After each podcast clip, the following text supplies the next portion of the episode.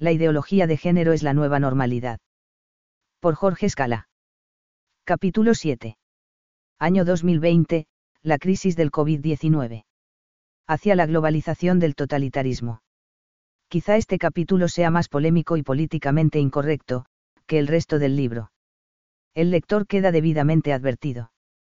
En primer lugar manifiesto mi respeto por todas las personas que han muerto por el coronavirus y sus deudos.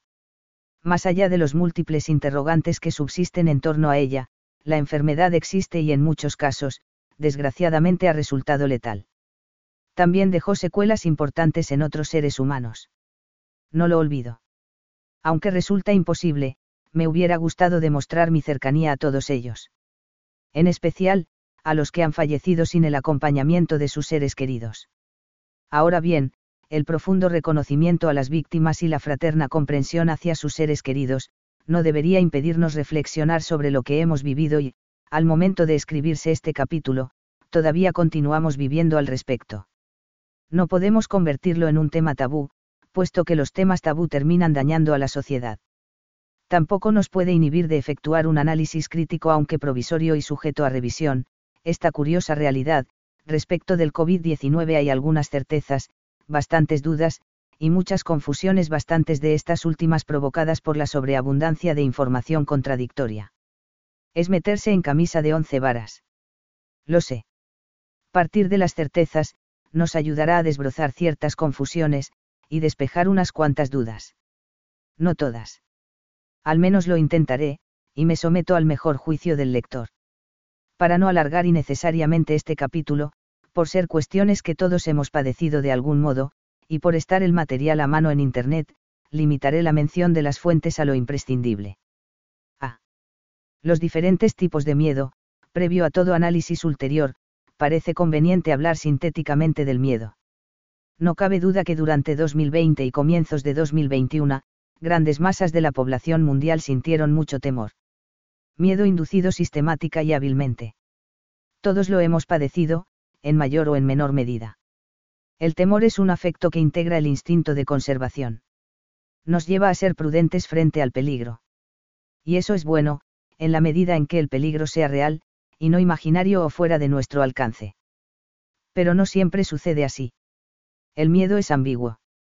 También podemos sentir temor a cosas inexistentes, o que no tienen relación con nuestra vida, o a lo desconocido. Y estos miedos injustificados pueden paralizarnos.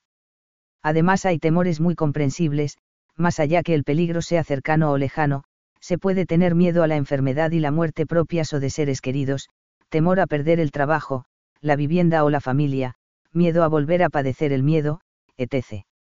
A 1. La utilización del miedo por las sectas y los regímenes totalitarios, la explotación del miedo irracional, es el arma privilegiada de las sectas y los gobiernos totalitarios. En las sectas, el dominio es de persona a persona, mientras que a nivel gubernativo, el dominio es de la casta dominante, al común de la gente. Y esto genera evidentes diferencias entre ambos temores. Por ejemplo, las sectas aíslan a sus miembros de todos sus seres queridos, mientras que los regímenes totalitarios buscan destruir todos los vínculos entre los ciudadanos objetivo que cumple muy eficazmente la ideología de género. A nivel político, algunos de los medios más utilizados para generar angustia social en las grandes capas de la población, son, a. modificar sus tareas o el entorno de trabajo, b. proporcionarles información sesgada, impidiendo el acceso a otras fuentes, en temas de especial sensibilidad, c. hacerlas sentir culpables de las desgracias sucedidas en esa sociedad, d. debilitar la salud física de la población, e. sumirla en la pobreza, etc frente a un panorama de ese estilo, presentar mediáticamente un líder que traerá soluciones mágicas y sencillas, a problemas complejos en el caso que nos ocupa, una vacuna que no ha cumplido los protocolos de las investigaciones médicas, y cuyos efectos a mediano y largo plazo son desconocidos. Contemporáneamente, estos elementos fueron potenciados con tácticas de terrorismo psicológico, utilizando los medios de propaganda hábilmente, a destajo y globalmente. Si a todo esto se le suma una epopeya real o imaginaria, habremos fabricado un nuevo sistema totalitario, semejante al leninismo, nazismo, estalinismo, maoísmo, y un largo etc. Frente a esos regímenes, solo se reveló un porcentaje minúsculo de la población. Las grandes masas se sometieron mansamente, contentándose con sobrevivir lo mejor posible. No podemos juzgar a las personas, pero sí los hechos. Esa pasividad posibilitó la existencia de los regímenes más monstruosos, que habitaron el planeta. Es preciso no olvidarlo, porque estas reflexiones serán útiles para discernir elementos dirimentes de la inquietante crisis que nos ocupa. B.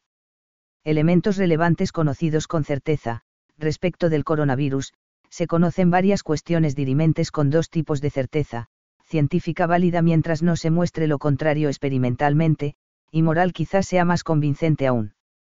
B1. Comenzó a desparramarse desde China. Quizás sea un virus de laboratorio, por razones obvias, no hay información clara sobre el origen del virus. Se sabe a ciencia cierta que comenzó a desparramarse por el mundo desde China. Este país está gobernado por una casta política marxista a la China. Es una tiranía, y lo que al gobierno le interesa ocultar, no hay quien lo investigue y continúe con vida.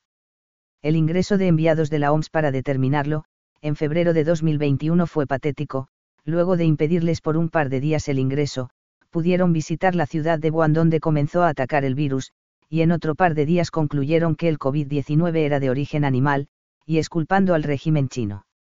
No obstante ello, el coronavirus parece ser una variante del SARS-1, un tipo de influenza, con algunas características extrañas, como ser la pérdida de los sentidos del gusto y el olfato, dolores de espalda muy fuertes, que no se replican en el resto del cuerpo, puede derivar en neumonía bilateral, produce coagulopatía, etc. Estos elementos conjugados hacen pensar que podría tratarse de un virus inexistente en la naturaleza, un invento humano, cuya finalidad no se ha dado a conocer y, en tal caso, sería inconfesable. B2. La cuestionable participación de la OMS, la Organización Mundial de la Salud, OMS, ha tenido una importante responsabilidad en el mal manejo de la crisis. Recuerdo someramente algunos hechos. En primer lugar, ocultó la información enviada por el gobierno de Taiwán, que la alertó tempranamente de los casos de una gripe extraña, en la vecina China. El día 11 de enero de 2020, China informó oficialmente a la OMS la existencia del virus. Pero tardó otra semana en entregarle el mapa genético del virus, y dos semanas en brindarle la información relevante. A su vez, la OMS demoró otras dos semanas, antes de hacer pública la información brindada por China. Cuando lo hizo ya era tarde, pues el virus se había difundido al mundo entero desde la ciudad de Wuhan. En marzo de 2020, la OMS califica el coronavirus de pandemia, y fomentó la paralización de todo el mundo, recomendando cuarentenas extremas incluyendo a las personas sanas y asintomáticas. Tampoco distinguió entre las naciones situadas en el hemisferio norte que estaban en invierno, de las que concluían el verano por hallarse en el hemisferio sur y ello aun cuando es sabido que la influenza y neumonía son más recurrentes y letales en invierno pese a circular durante todo el año. La OMS recomendó cremar los cadáveres sin hacer autopsias. Con ello se ocultó la realidad de lo que estaba sucediendo. Medida criminal, porque al ser una enfermedad desconocida, era preciso estudiar los daños concretos que causa en los pacientes, para poder diseñar estrategias eficaces de prevención y curación. Tal obviedad no puede serle desconocida al aparato burocrático de la Organización Mundial de la Salud. Los países que aceptaron esta recomendación de la OMS, no supieron que el COVID-19 produce coagulopatía, una tormenta de citoquinas y, por ende, debía ser tratada con antiinflamatorios y corticoides. O sea, exactamente lo contrario de las recomendaciones de la OMS, que insistían en el uso de respiradores. Este error produjo una verdadera matanza, porque los enfermos tenían coágulos taponando los alvéolos pulmonares y, al introducirlos en el respirador aire a presión, les reventaron los pulmones y los mataron en serie. Esas miles de muertes fueron causadas por las erróneas recomendaciones de la Organización Mundial de la Salud. No debemos olvidarlo. Afortunadamente, los médicos italianos desconocieron la recomendación de la OMS, y practicaron las autopsias. Así descubrieron la realidad. En palabras de un médico ante el Parlamento de Italia, los asesinamos quemándoles los pulmones. Aconsejó medidas que distorsionan las estadísticas, aumentando artificialmente las supuestas muertes por coronavirus. Resulta obvio que el argumento más convincente para mantener el pánico, es presentar una alta cantidad de muertos a causa del COVID-19. Para ello, la OMS recomendó incluir en las partidas de defunción como muerto por el virus, a cualquier persona que haya cursado la enfermedad, sin distinguir entre pacientes que hayan muerto por otra causa, pero con el virus o con los anticuerpos del mismo. Sin embargo, para que tengan utilidad sanitaria, las partidas de defunción deben revelar la enfermedad que causó la muerte del paciente, y no las demás patologías que hubiere tenido al momento del deceso. Al menos en la Argentina, hubo muchas denuncias por las presiones a los médicos bajo amenazas disciplinarias, para la confección irregular de dichas partidas. Aun cuando esto no puede endilgarse a la Organización Mundial de la Salud, en algunas provincias de la Argentina, se llegó a presionar a los deudos, diciéndoles que si en el certificado de defunción figuraba COVID-19, les entregarían el cadáver de inmediato para proceder a su entierro, en cambio, si mencionaba otra causa, harían una investigación cuya duración no podían estimar, previo a la entrega del cuerpo. Esto llevó a muchas familias a consentir la falsificación los certificados, con el consiguiente aumento del número estadístico de víctimas fatales. La OMS aconsejó tomar una serie de medidas inútiles. De algunas de ellas se desdijo y luego las volvió a recomendar. Ejemplos, el uso de barbijos al aire libre inútil porque es nula la posibilidad de infección a la intemperie, repasar con alcohol en gel cualquier superficie tocada por las manos, y lavarse las manos con frecuencia con alcohol inútil porque el virus se transmite por aire, y no por contacto, que la distancia social debería ser de un m, 1,5 ms, 2 ms, etc. Al aire libre no es necesario el distanciamiento, y en lugares cerrados sin ventilación, cualquier distancia es peligrosa.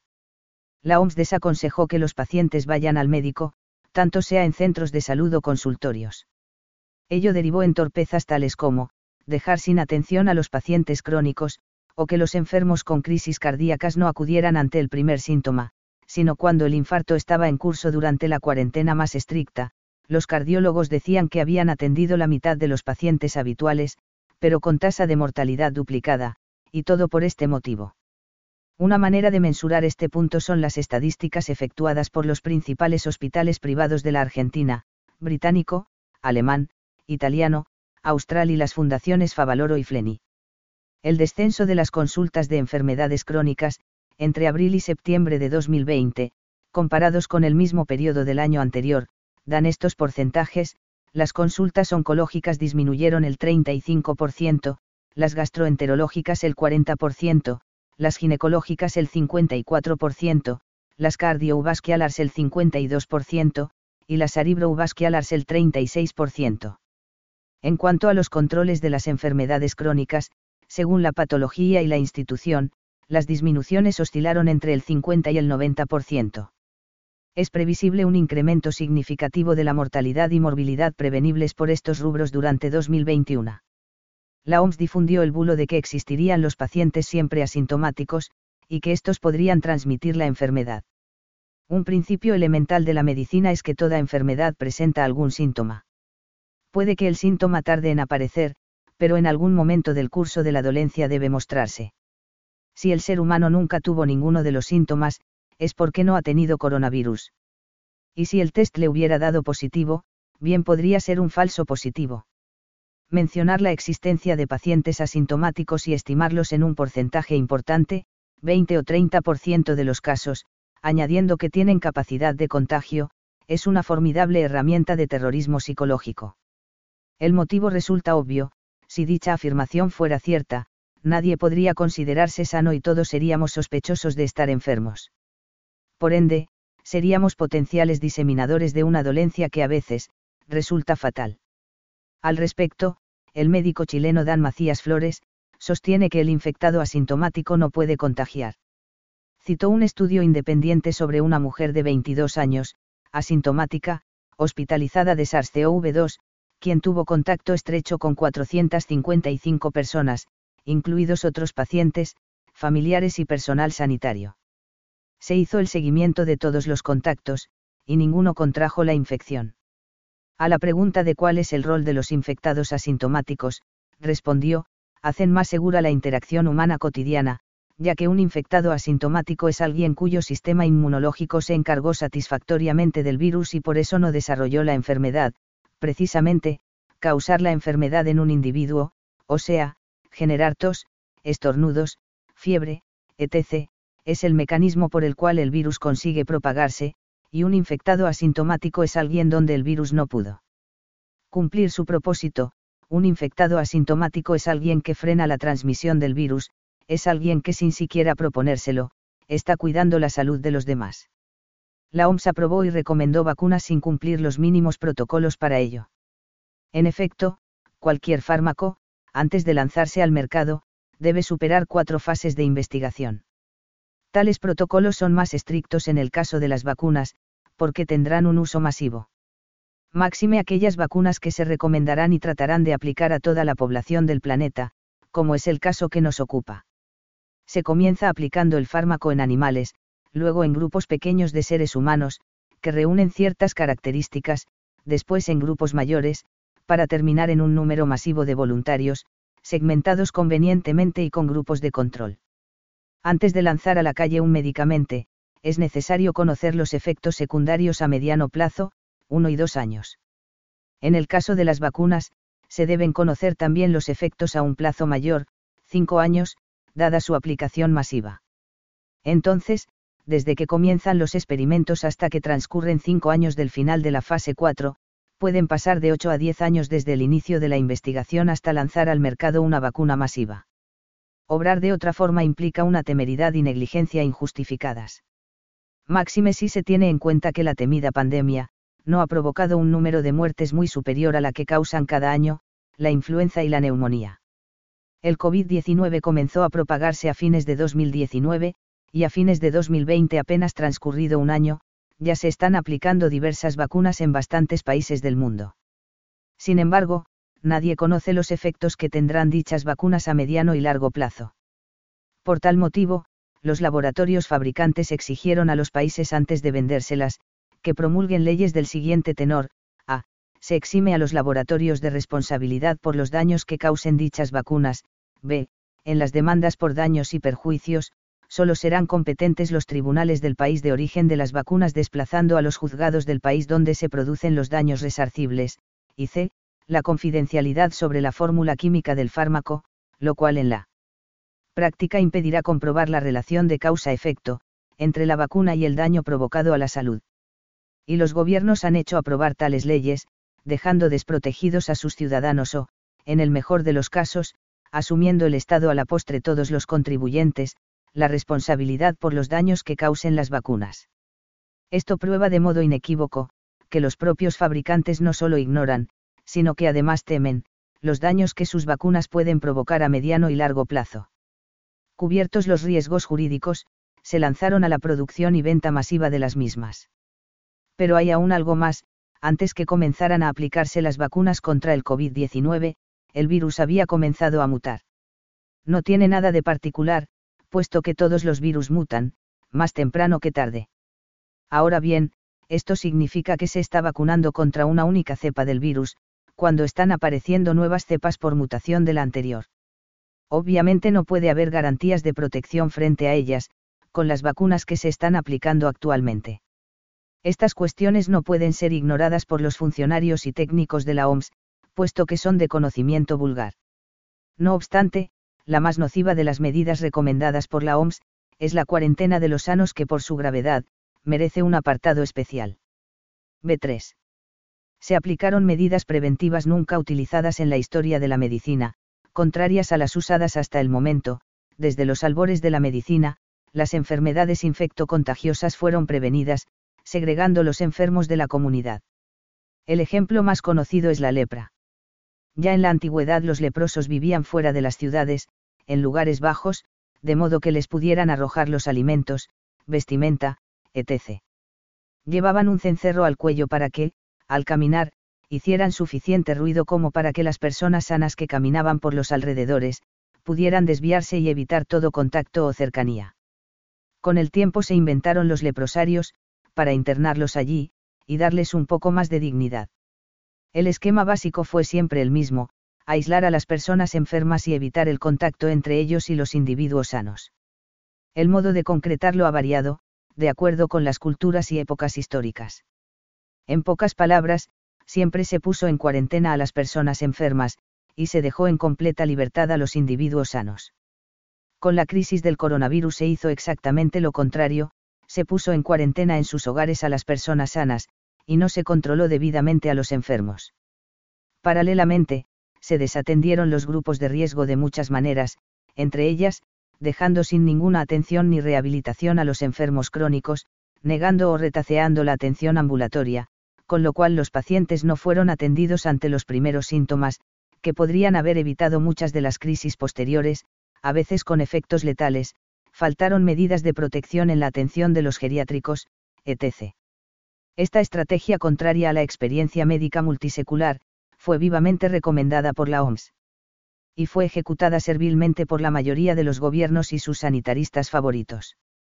Cuando las consecuencias de esta política se mostraron catastróficas ya sin remedio posible, la OMS se manifestó públicamente contraria a las cuarentenas estrictas. Parece razonable analizar, más en detalle, los efectos provocados por esta fallida estrategia de abordaje de la crisis del coronavirus, a instancias de la OMS. B3A. Los efectos de las cuarentenas estrictas fueron muchos de mayor intensidad cuanto más prolongadas en el tiempo. Quizá los principales son estos. Pérdida o limitación irracional de las libertades y derechos más elementales, circulación interior, trabajo, enseñar y aprender, acceso a la justicia, petición a las autoridades, huelga, comercio, etc. Más adelante volveré sobre este asunto capital. Debilitamiento del sistema inmunológico general de la población. Desocupación y pobreza, con la consecuente decadencia del estado sanitario de dicha población. Deficiente tratamiento de las enfermedades crónicas. Se dificultó la inmunidad de rebaño. Destrucción de los vínculos humanos entre familiares y amigos, con el consiguiente daño a la salud psíquica decaimiento general del estado de salud por sedentarismo y aumento de la obesidad. Disminución de los hábitos de trabajo, estudio y reflexión. Abandono de los pacientes en su agonía y muerte en completa soledad, sin acompañamiento de sus seres queridos, y sin ser confortados con la adecuada atención sacramental y espiritual. Virtual desaparición de algunas actividades, turismo y hotelería, por ejemplo, y cierre masivo de fábricas, industrias, comercios, actividades de servicio, etc. Pérdida de un año académico, o promoción de los alumnos sin los conocimientos mínimos para ello. Ruptura de los vínculos de amistad entre vecinos, denunciándose mutuamente unos a otros por incumplimientos reales o fingidos, de las normas emanadas de las autoridades públicas. Aumento considerable de la desocupación, especialmente entre los trabajadores precarios y cuentapropistas disminución de la producción y caída significativa del Producto Bruto. La simple lectura de los tópicos precedentes da una idea de la magnitud del daño causado por las cuarentenas decretadas por los poderes públicos. Evidentemente, la intensidad de los perjuicios son muy variables en cada país, y aún dentro de la misma nación, entre una región y otra. B3b. Ahora quisiera subrayar una consecuencia importante del encierro obligatorio, antes apenas mencionada, bajan las defensas de las personas por la cuarentena. Les ha sucedido a todas las personas a las que se les impidió salir a la calle. Cuanto mayor fue el tiempo de la cuarentena, mayor fue el daño a las defensas inmunológicas de la población. Es de sobra sabido que la mejor defensa contra cualquier virus es precisamente, tener un sistema inmunológico vigoroso. El encierro se justifica para las personas de riesgo con relación al virus. Por el contrario, en las personas sanas es altamente contraproducente. Los resultados están a la vista, en la Argentina el encierro generalizado comenzó a finales del verano, y concluyó recién al comienzo de la primavera. Contra todo pronóstico, los contagios y los muertos fueron muchos más en la primavera y el verano siguientes, que en el otoño e invierno, pese a que el COVID-19 es una enfermedad que se potencia durante el invierno. La causa de este hecho es que la gente salió masivamente a las calles en primavera, con las defensas inmunológicas muy deterioradas por el largo encierro. B3.c. La conclusión del tópico parece evidente. De hecho, el doctor Hendrik Striek, epidemiólogo y director del Instituto de Virología e Investigación de la Universidad de Bonn, encabezó el más completo estudio en Alemania sobre el COVID-19. Concluyó que la cantidad de contagios reales sería al menos 10 veces más, que los casos detectados, y la letalidad 10 veces menos, que la reflejada en los porcentajes iniciales. En junio de 2020, declaró al diario inglés The Telegraph, que las cuarentenas dispuestas por casi todos los gobiernos europeos, fueron innecesarias. En octubre de 2020, diversas asociaciones médicas de Alemania, a las que están adscritas el 50% de los galenos germanos, denunciaron a la canciller Angela Merkel, por los errores cometidos al enfrentar el coronavirus. Además solicitaron, a, mayor protección a los grupos de riesgo, b, supresión de la cuarentena y las demás restricciones, y c, la reanudación del tratamiento a los enfermos crónicos. B4. El virus tiene una velocidad de contagio mayor que la gripe estacional, hay consenso en la comunidad científica en que ello es así. Lógicamente un virus que se contagia con más rapidez, resulta más peligroso. Y es un aspecto a tener en cuenta. B5. La letalidad del virus es similar a la gripe estacional, las primeras predicciones emanadas de la OMS, centros de investigación. Y sanitaristas reconocidos por el establishment que maneja la salud pública, proyectaban una tasa de mortalidad catastrófica para el COVID-19 con suma frivolidad se la llegó a comparar con la gripe española de hace un siglo, y hasta aún con la peste negra, 1348 a 1350, que acabó con la tercera parte de la población europea. Un gran bulo, hábilmente utilizado para generar pánico, mediante las técnicas de terrorismo psicológico, con la necesaria participación de los medios de propaganda. B5A. No obstante, las cifras puras y duras resultan lapidarias. La comparación con la peste negra no resiste el menor análisis, pues en ningún lugar ha muerto la tercera parte de la población, como consecuencia del coronavirus.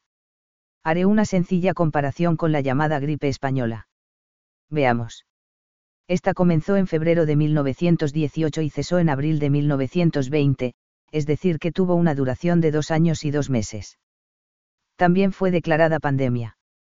Si bien el número de muertos no puede calcularse con exactitud, ha sido estimado entre 50 y 100 millones de personas. En 1918 la población mundial era de 1.825 millones de personas. Si tomamos la cifra más baja de muertos, 50 millones, la proporción de fallecimientos fue del 2,74% del total de la población mundial. En 2020 la cantidad de habitantes del mundo ha sido de 7.794 millones. Por lo tanto, para que la letalidad del coronavirus sea idéntica a la gripe española, tendrían que morir el 2,74% de los 7.794 millones de seres humanos, lo cual implica la muerte de 213,47 millones de seres humanos. Al 2 de febrero de 2021, más de un año de comenzada la crisis, los muertos eran 2,37 millones, es decir, poco más del 1% de la proporción de las muertes provocadas por la gripe española. La comparación de las cifras me exime de mayores comentarios. En cambio surge una pregunta inquietante luego de analizar comparativamente las cifras. ¿Se justifica calificar como pandemia al coronavirus? Tal adjetivo puede sostenerse desde el punto de vista científico. Todo indica que el mundo entero ha sido víctima de una campaña de terrorismo psicológico, muy bien pergeñada y eficientemente ejecutada. Con un juego de palabras podría decirse pandemia en lugar de pandemia, es decir, aprovechar una epidemia real, como medio para fines inconfesables. B5b. Así las cosas, no debería llamar la atención, que el 4 de octubre de 2020 fuera arrestado en Londres, el médico Jai Kouchoning, fundador de Médicos por la Verdad. El motivo del encarcelamiento fue que dijo, públicamente, sobre el COVID-19, no hay una pandemia en términos médicos. Todos los datos muestran que no causa más daño que una gripe común, y que dicha calificación fue instrumentada para avalar las medidas políticas. En el mismo orden de ideas, el médico chileno Dan Macías Flores, declaró que en Chile, la probabilidad promedio de fallecer por coronavirus es bajísima, 1% para todos los menores de 60 años de edad, así que es evidente lo desproporcionado e irracional de las medidas anunciadas por la OMS, como la vacunación, y las que han sido implementadas por el gobierno de Chile. Tuvo más suerte porque no aún no fue arrestado. B5.c. Otro aspecto que resulta digno de destacar, es la disminución de la potencia del virus. En marzo de 2020, la Lombardía italiana era el foco más intenso de propagación de la enfermedad, en todo el mundo.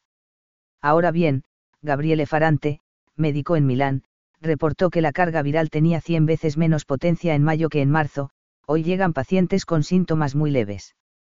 Ima Ateio Ubasetti, director de enfermedades infeccionas del Policlínico San Martino, de Génova, firmó en esa época una carta pública junto a nueve colegas, donde afirmaron que el recurso a la hospitalización por síntomas causados por la infección viral es un fenómeno ya raro. Las evidencias de virus, en total paralelismo, han mostrado un constante incremento de casos con baja o muy baja carga viral. Concluido el año 2020 se observa que, en la mayoría de los países, la cantidad de personas fallecidas por todas las causas son similares a los que murieron durante 2019. Y las muertes por coronavirus, influenza y neumonía de 2020, son solo algo superiores a los decesos de 2019 por gripe y pulmonía. Este hecho parece mostrar, que la letalidad del COVID-19 es similar a la de la gripe estacional. El balance es provisional, porque no están las cifras definitivas. Ahora bien, siendo esto así se justifican las medidas tomadas por los gobiernos, siguiendo las recomendaciones de la OMS. Y las incontables personas que abandonaron los tratamientos de sus enfermedades crónicas tienen sentido los más de 250 millones de personas que perdieron su trabajo, y la caída del PBI mundial en torno al 5%, con el consiguiente aumento de la pobreza y la precariedad vital. Las respuestas a estas preguntas lucen inquietantes. Pero más inquietante aún, sería no sacar experiencia de todo esto. B6. Recomendaciones erróneas y uniformes.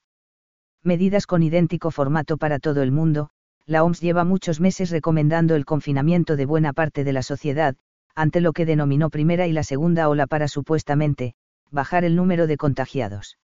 Al arribo de la denominada tercera ola en el hemisferio norte, se reitera la sugerencia de las mismas medidas, ahora en espera que una pronta y masiva vacunación, permita superar la crisis. No obstante todas las incógnitas sobre la eficacia real, y los efectos a mediano y largo plazo de las susodichas vacunas las cuarentenas han sido fuertemente cuestionadas por muchos investigadores independientes. Veamos.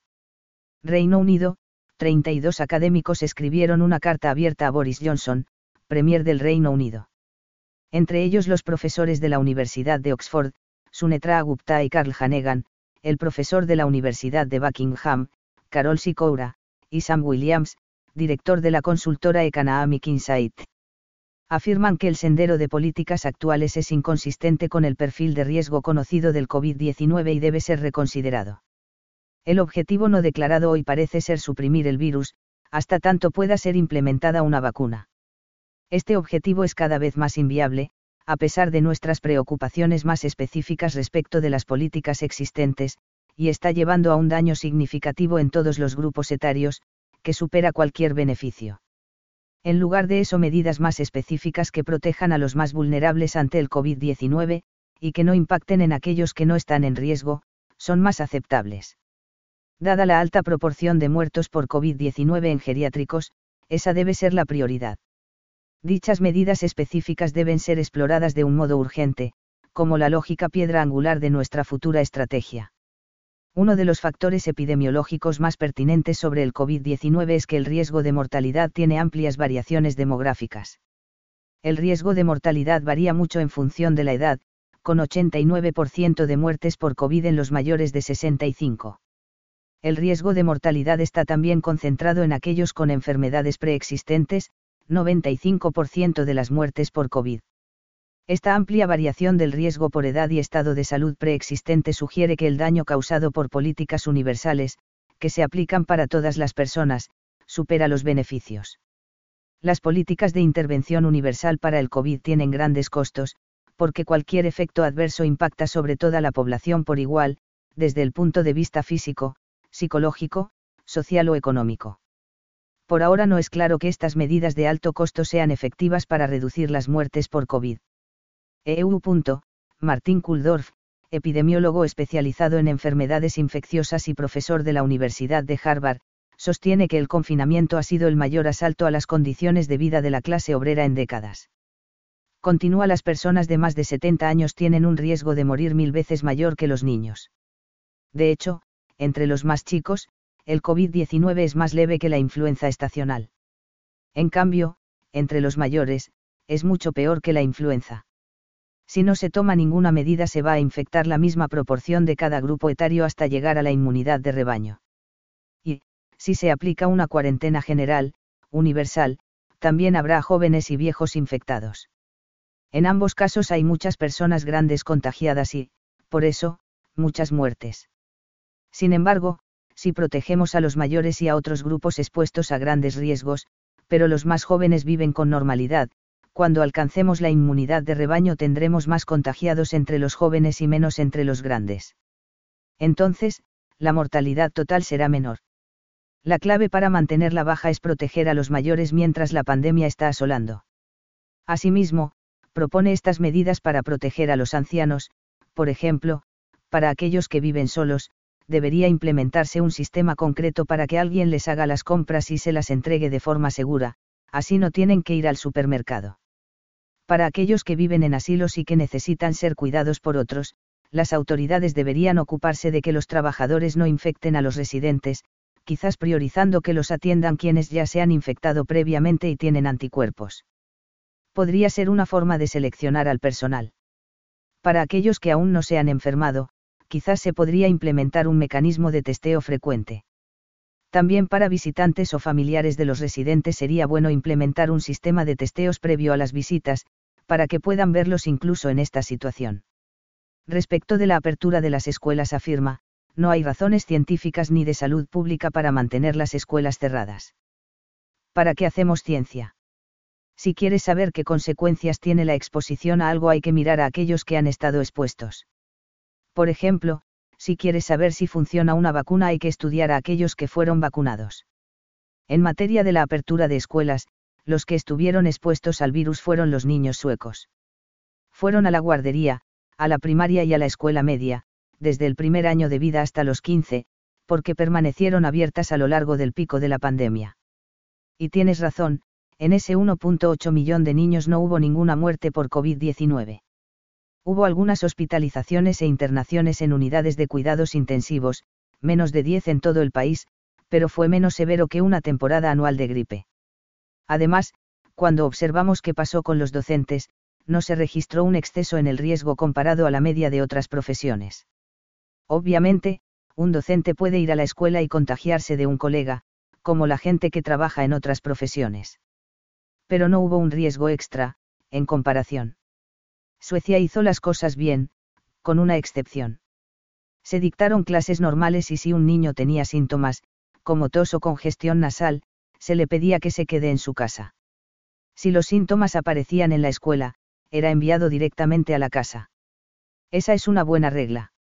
Se mantuvieron clases con el tamaño normal, de 20 o 30 niños, pero sin grandes aglomeraciones. Se hacía una limpieza adicional de las superficies, lo que es bueno ante cualquier enfermedad infecciosa.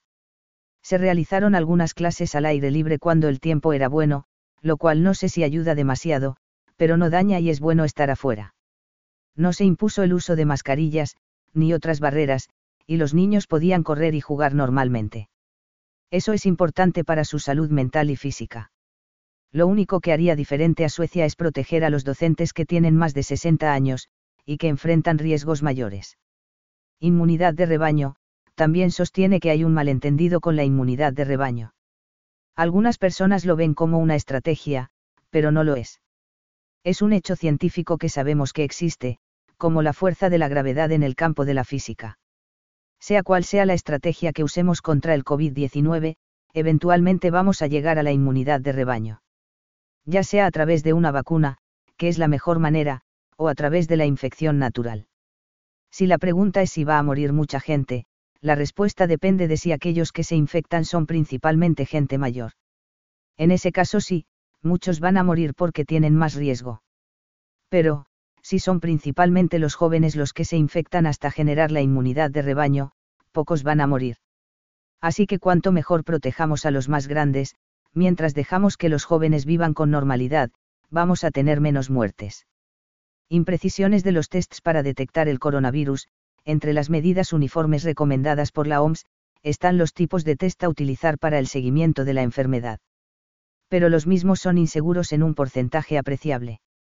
Roxana Bruno, licenciada en bioquímica y doctora en inmunología, con postdoctorados en el Instituto Max Planck de Neurobiología de Alemania, y en el Instituto de Neurociencias de Alicante en España, explica que, los tests de RT-PCR, reacción en cadena de la polimerasa, están destinados a amplificar el genoma viral. Estos tests son altamente sensibles, es decir, que tienen la capacidad de detectar bajo número de copias de partículas virals, una parte pequeña del genoma, pero tienen el inconveniente de que no significa que esas partículas, ese ARN viral detectado, implique que haya virus infeccioso en las muestras respiratorias. Detectar el virus no equivale a infectividad viral. Esto puede ser así, porque tuvimos contacto con el virus, nos contagiamos. El virus está porque es estacional, es un virus que circula en esta estación del año, pero nuestro propio sistema inmune lo atacó. Tenemos un sistema inmunitario innato en las mucosas que rápidamente lo neutralizan o lo destruyen. Entonces, al sacar una muestra de las vías respiratorias, lo pongo en la PCR y detecto que hay material genético que corresponde a este virus. Pero no quiere decir que ese virus esté intacto, con capacidad de contagiar, ni que pueda infectarme a mí porque mi sistema inmune lo destrozó. Además, haciéndole estos test a alguien que tenga el virus del resfrío en su organismo, podría dar positivo del COVID-19, cuando es un positivo de un virus de la familia beta coronavirus, que produce un resfrío común. Se sabe que uno de cada cinco resfríos es provocado por coronavirus. Para una mayor claridad, sintetizo ahora algunas de las recomendaciones erróneas y, a la vez, homogéneas para todas las naciones despreciando todo matiz, efectuadas por la OMS las cuarentenas estrictas, prolongadas, y dirigidas tanto a los grupos de riesgo, como a la población sana. B. No recomendar medidas concretas de prevención y protección, de los ancianos y personas de riesgo por enfermedades previas. C. El cierre prolongado de las escuelas y universidades, y D. Tomar como fuente de información fidedigna para la profilaxis y medidas terapéuticas, a los test de PCR, que tienen una alta tasa de falsos positivos. B7. Mantener recomendaciones inútiles o nocivas, y contrarias a los datos aportados por la ciencia, un informe del Instituto de Bioética de la Universidad Católica de Valencia, expresa que la transmisión aérea del coronavirus en forma de aerosoles, microgotas de menos de 100 micras de tamaño, parece ser la vía fundamental de contagio de la COVID-19. El consenso científico al respecto es cada vez mayor, con la escandalosa excepción de la OMS, que, a fecha de hoy, sigue sin recoger en su información oficial, la evidencia de la transmisión por aerosoles como la principal fuente de contagio de la enfermedad. Se hace urgente una rectificación de las posiciones mantenidas hasta ahora, que sostienen la transmisión por gotículas, con alcance de hasta 2 metros, junto al contacto, como las vías fundamentales de contagio. Fruto de esta posición, surgen errores incomprensibles en las estrategias de prevención adoptadas por las autoridades, como la limitación al acceso a jardines o parques públicos y la posibilidad de confluencia de grupos de personas en espacios cerrados sin la debida ventilación ni protección individual, como fiestas, banquetes o celebraciones de otro tipo. La confirmación de la transmisión por aerosoles explica la alta transmisibilidad de este virus y las altas tasas de contagio entre personas que guardan la consabida distancia de seguridad, prácticamente inútil si el virus viaja en microgotas que quedan suspendidas en el aire durante horas, desplazándose mucho más de dos metros. La falsa sensación de seguridad que otorga situarse a dos metros de otra persona ha propiciado la relajación en la adopción de otras medidas de protección, como el uso de mascarillas eficaces, no todas lo son, para evitar el contagio o la ventilación de los espacios cerrados. Son los espacios abiertos los lugares más seguros, y el contagio exclusivo por contacto con superficies contaminadas no ha podido ser demostrado hasta hoy ni en un solo caso en todo el mundo. En otro trabajo, liderado por un equipo de la Universidad de Stanford, se comenta que los autores han puesto a punto un modelo informatizado para estudiar la propagación del virus en 10 ciudades importantes de Estados Unidos. En él, determinan que la mayoría de las infecciones ocurren en lugares cerrados, como pueden ser restaurantes, gimnasios y cafeterías, en los que las personas permanecen durante periodos prolongados de tiempo. Por tanto, mientras que organismos internacionales de referencia en salud pública como la OMS, se muestren titubeantes a reconocer las evidencias científicas y a lamentar sus numerosos y repetidos errores en la gestión de la información sobre esta pandemia, no llegará información verazmente a la población mundial, lo que dificultará promover medidas preventivas eficaces como son, reunirse con otras personas en espacios abiertos, si es posible, ventilar adecuadamente si se hace en espacios cerrados, usar siempre una mascarilla eficaz, y restar importancia al contacto y a la obsesión por la desinfección de superficies, dada la escasa o nula evidencia de contagios por contacto. En sentido similar, el Dr. Beda M. Stadler, exdirector del Instituto Universitario de Inmunología del Hospital Insel de Berna, Suiza, y profesor emérito de Inmunología de la Universidad de Berna, afirmó irónicamente, aquellas personas jóvenes y sanas que actualmente caminan con un barbijo en sus caras estarían mejor si en cambio usan un casco, porque el riesgo de que les caiga algo en sus cabezas es mayor que el de contraer un caso grave de COVID-19. Asimismo, recomienda la lectura de los últimos trabajos del investigador Ion Pea Ioannidis, en los que se destaca que, a nivel mundial, las personas menores de 65 años conforman solo entre el 0,6% y 2,6% de los casos fatales de COVID, y que, para controlar la pandemia es necesaria una estrategia que solo se concentre en la protección de las personas de riesgo mayores de 65, lo cual hace irracional y anticientífica una segunda cuarentena. Revista Watch del 19 de junio de 2020. Algo similar propone el economista argentino del Massachusetts Institute of Technology, MIT, Iván Werning al sostener los beneficios de la segmentación del aislamiento por edad, al confinar a los mayores y evitar sus contagios el costo sanitario es menor, por otro lado, esto permite que los daños a la economía sean menores y más controlados. En síntesis, al no haberse reportado ningún caso de transmisión del virus por contacto, resultan inútiles diversas medidas dispuestas por las autoridades cívicas, tales como, la limpieza constante de las superficies, el lavado de manos con alcohol en gel, etc., y otras dispuestas por la autoridad eclesiástica, obligar a la recepción de la Sagrada Comunión en la mano violentando la conciencia de muchos fieles, reemplazo del rito del lavabo por el uso de alcohol en gel, la supresión del rito de la paz, la eliminación del agua bendita en las pilas y baptisterios, etc. Asimismo, y dado que el coronavirus se transmite fundamentalmente por el aire, resulta absurdo, obligar a los peatones al uso de mascarillas al transitar por las calles, la supresión de todo tipo de actividades al aire libre en plazas, parques, paseos, etc principales consecuencias de las medidas tomadas globalmente, este cúmulo de medidas desproporcionadas frente al coronavirus, ha provocado muchas consecuencias. Sintéticamente he desglosado las que a mi juicio, son más importantes, dividiéndolas en cuatro grandes categorías. Con relación a la libertad y los derechos elementales, b. la degradación del ciudadano, c. respecto del sistema educativo, y d. en la economía. La combinación de estas consecuencias delinea lo que se ha dado en llamar, la nueva normalidad o el gran reseteo. Aquí vamos. C1.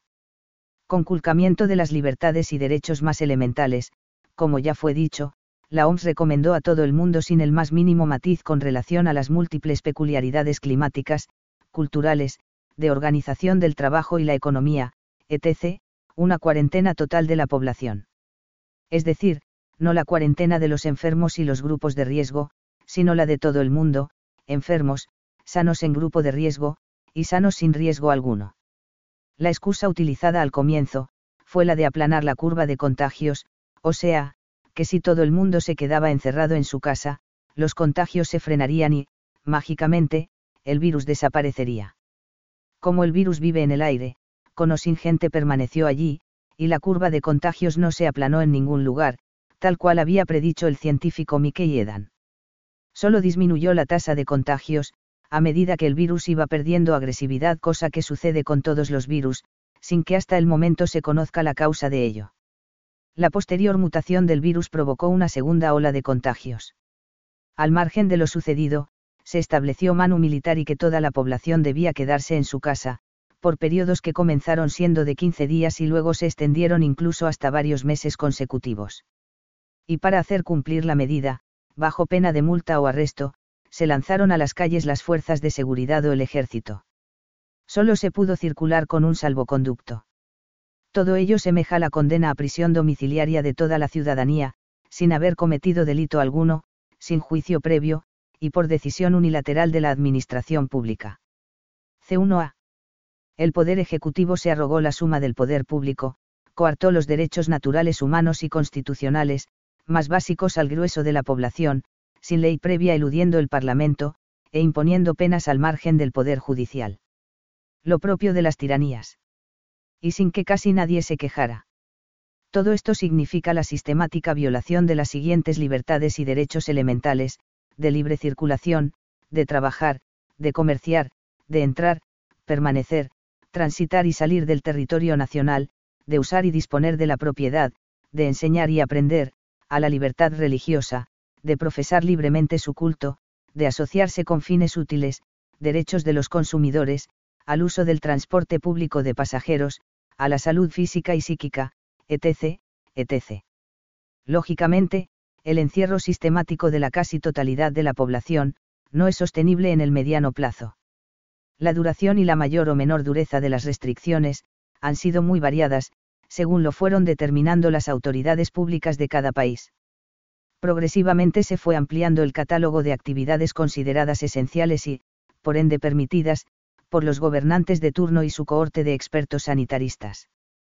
También con el tiempo fue creciendo el descontento popular, y se multiplicaron los actos de desobediencia civil, que no han cesado. Con el tiempo la situación se fue regularizando poco a poco, a medida que las autoridades fueron restituyendo en forma progresiva, los derechos conculcados a los ciudadanos. La entrada en la primavera del hemisferio norte y luego el verano, bastaron para disminuir consistentemente el número de contagios y, sobre todo, la cantidad de defunciones. Paralelamente, el hemisferio sur fue entrando en el otoño e invierno, con un previsible aumento de contagios y muertes la llamada segunda ola. Al regresar el invierno al hemisferio norte, comenzó lo que mediáticamente se denominó la tercera ola del virus. Sin embargo, se trata de un coronavirus que ha mutado, con una tasa alta de contagios, pero con una letalidad inferior a la primera ola. No obstante ello, regresaron las restricciones a los más elementales derechos de los ciudadanos especialmente en aquellas regiones donde no hubo una resistencia civil apreciable, a dichas medidas. C2. Del ciudadano responsable al autómata teledirigido, las regulaciones, protocolos y recomendaciones desparramadas globalmente por la OMS y las autoridades públicas, han ido transformando progresivamente, a los ciudadanos en una suerte de autómatas. Naturalmente, cuanto mayor es el temor irracional de una comunidad, este efecto aparece de un modo mucho más radical. En palabras de la investigadora Agustina Sucri, durante el último año los adultos hemos adoptado como autómatas una serie de medidas insólitas, arbitrarias y carentes de sustento científico. El problema es que en este mar de insensatez en el que nos ha sumergido la pandemia hemos arrastrado también a los niños.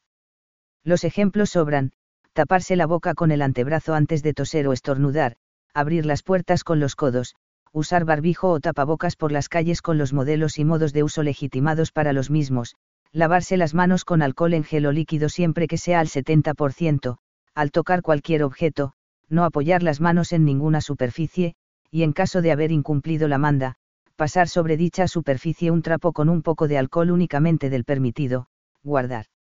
Una distancia de dos metros entre persona y persona en las filas incluso al aire libre, no saludarse con un beso o estrechando las manos, sino con un leve golpe de los puños o codos, al llegar a casa, fregarse los zapatos en un trapo con lavandina, no tocar nada con las manos, cambiarse la ropa y lavar la que estuvo en contacto con el mundo exterior, y darse una ducha, desinfectar los alimentos que no estén envasados al vacío, autorización de la cantidad mesas y personas que pueden sentarse en los bares o restaurantes.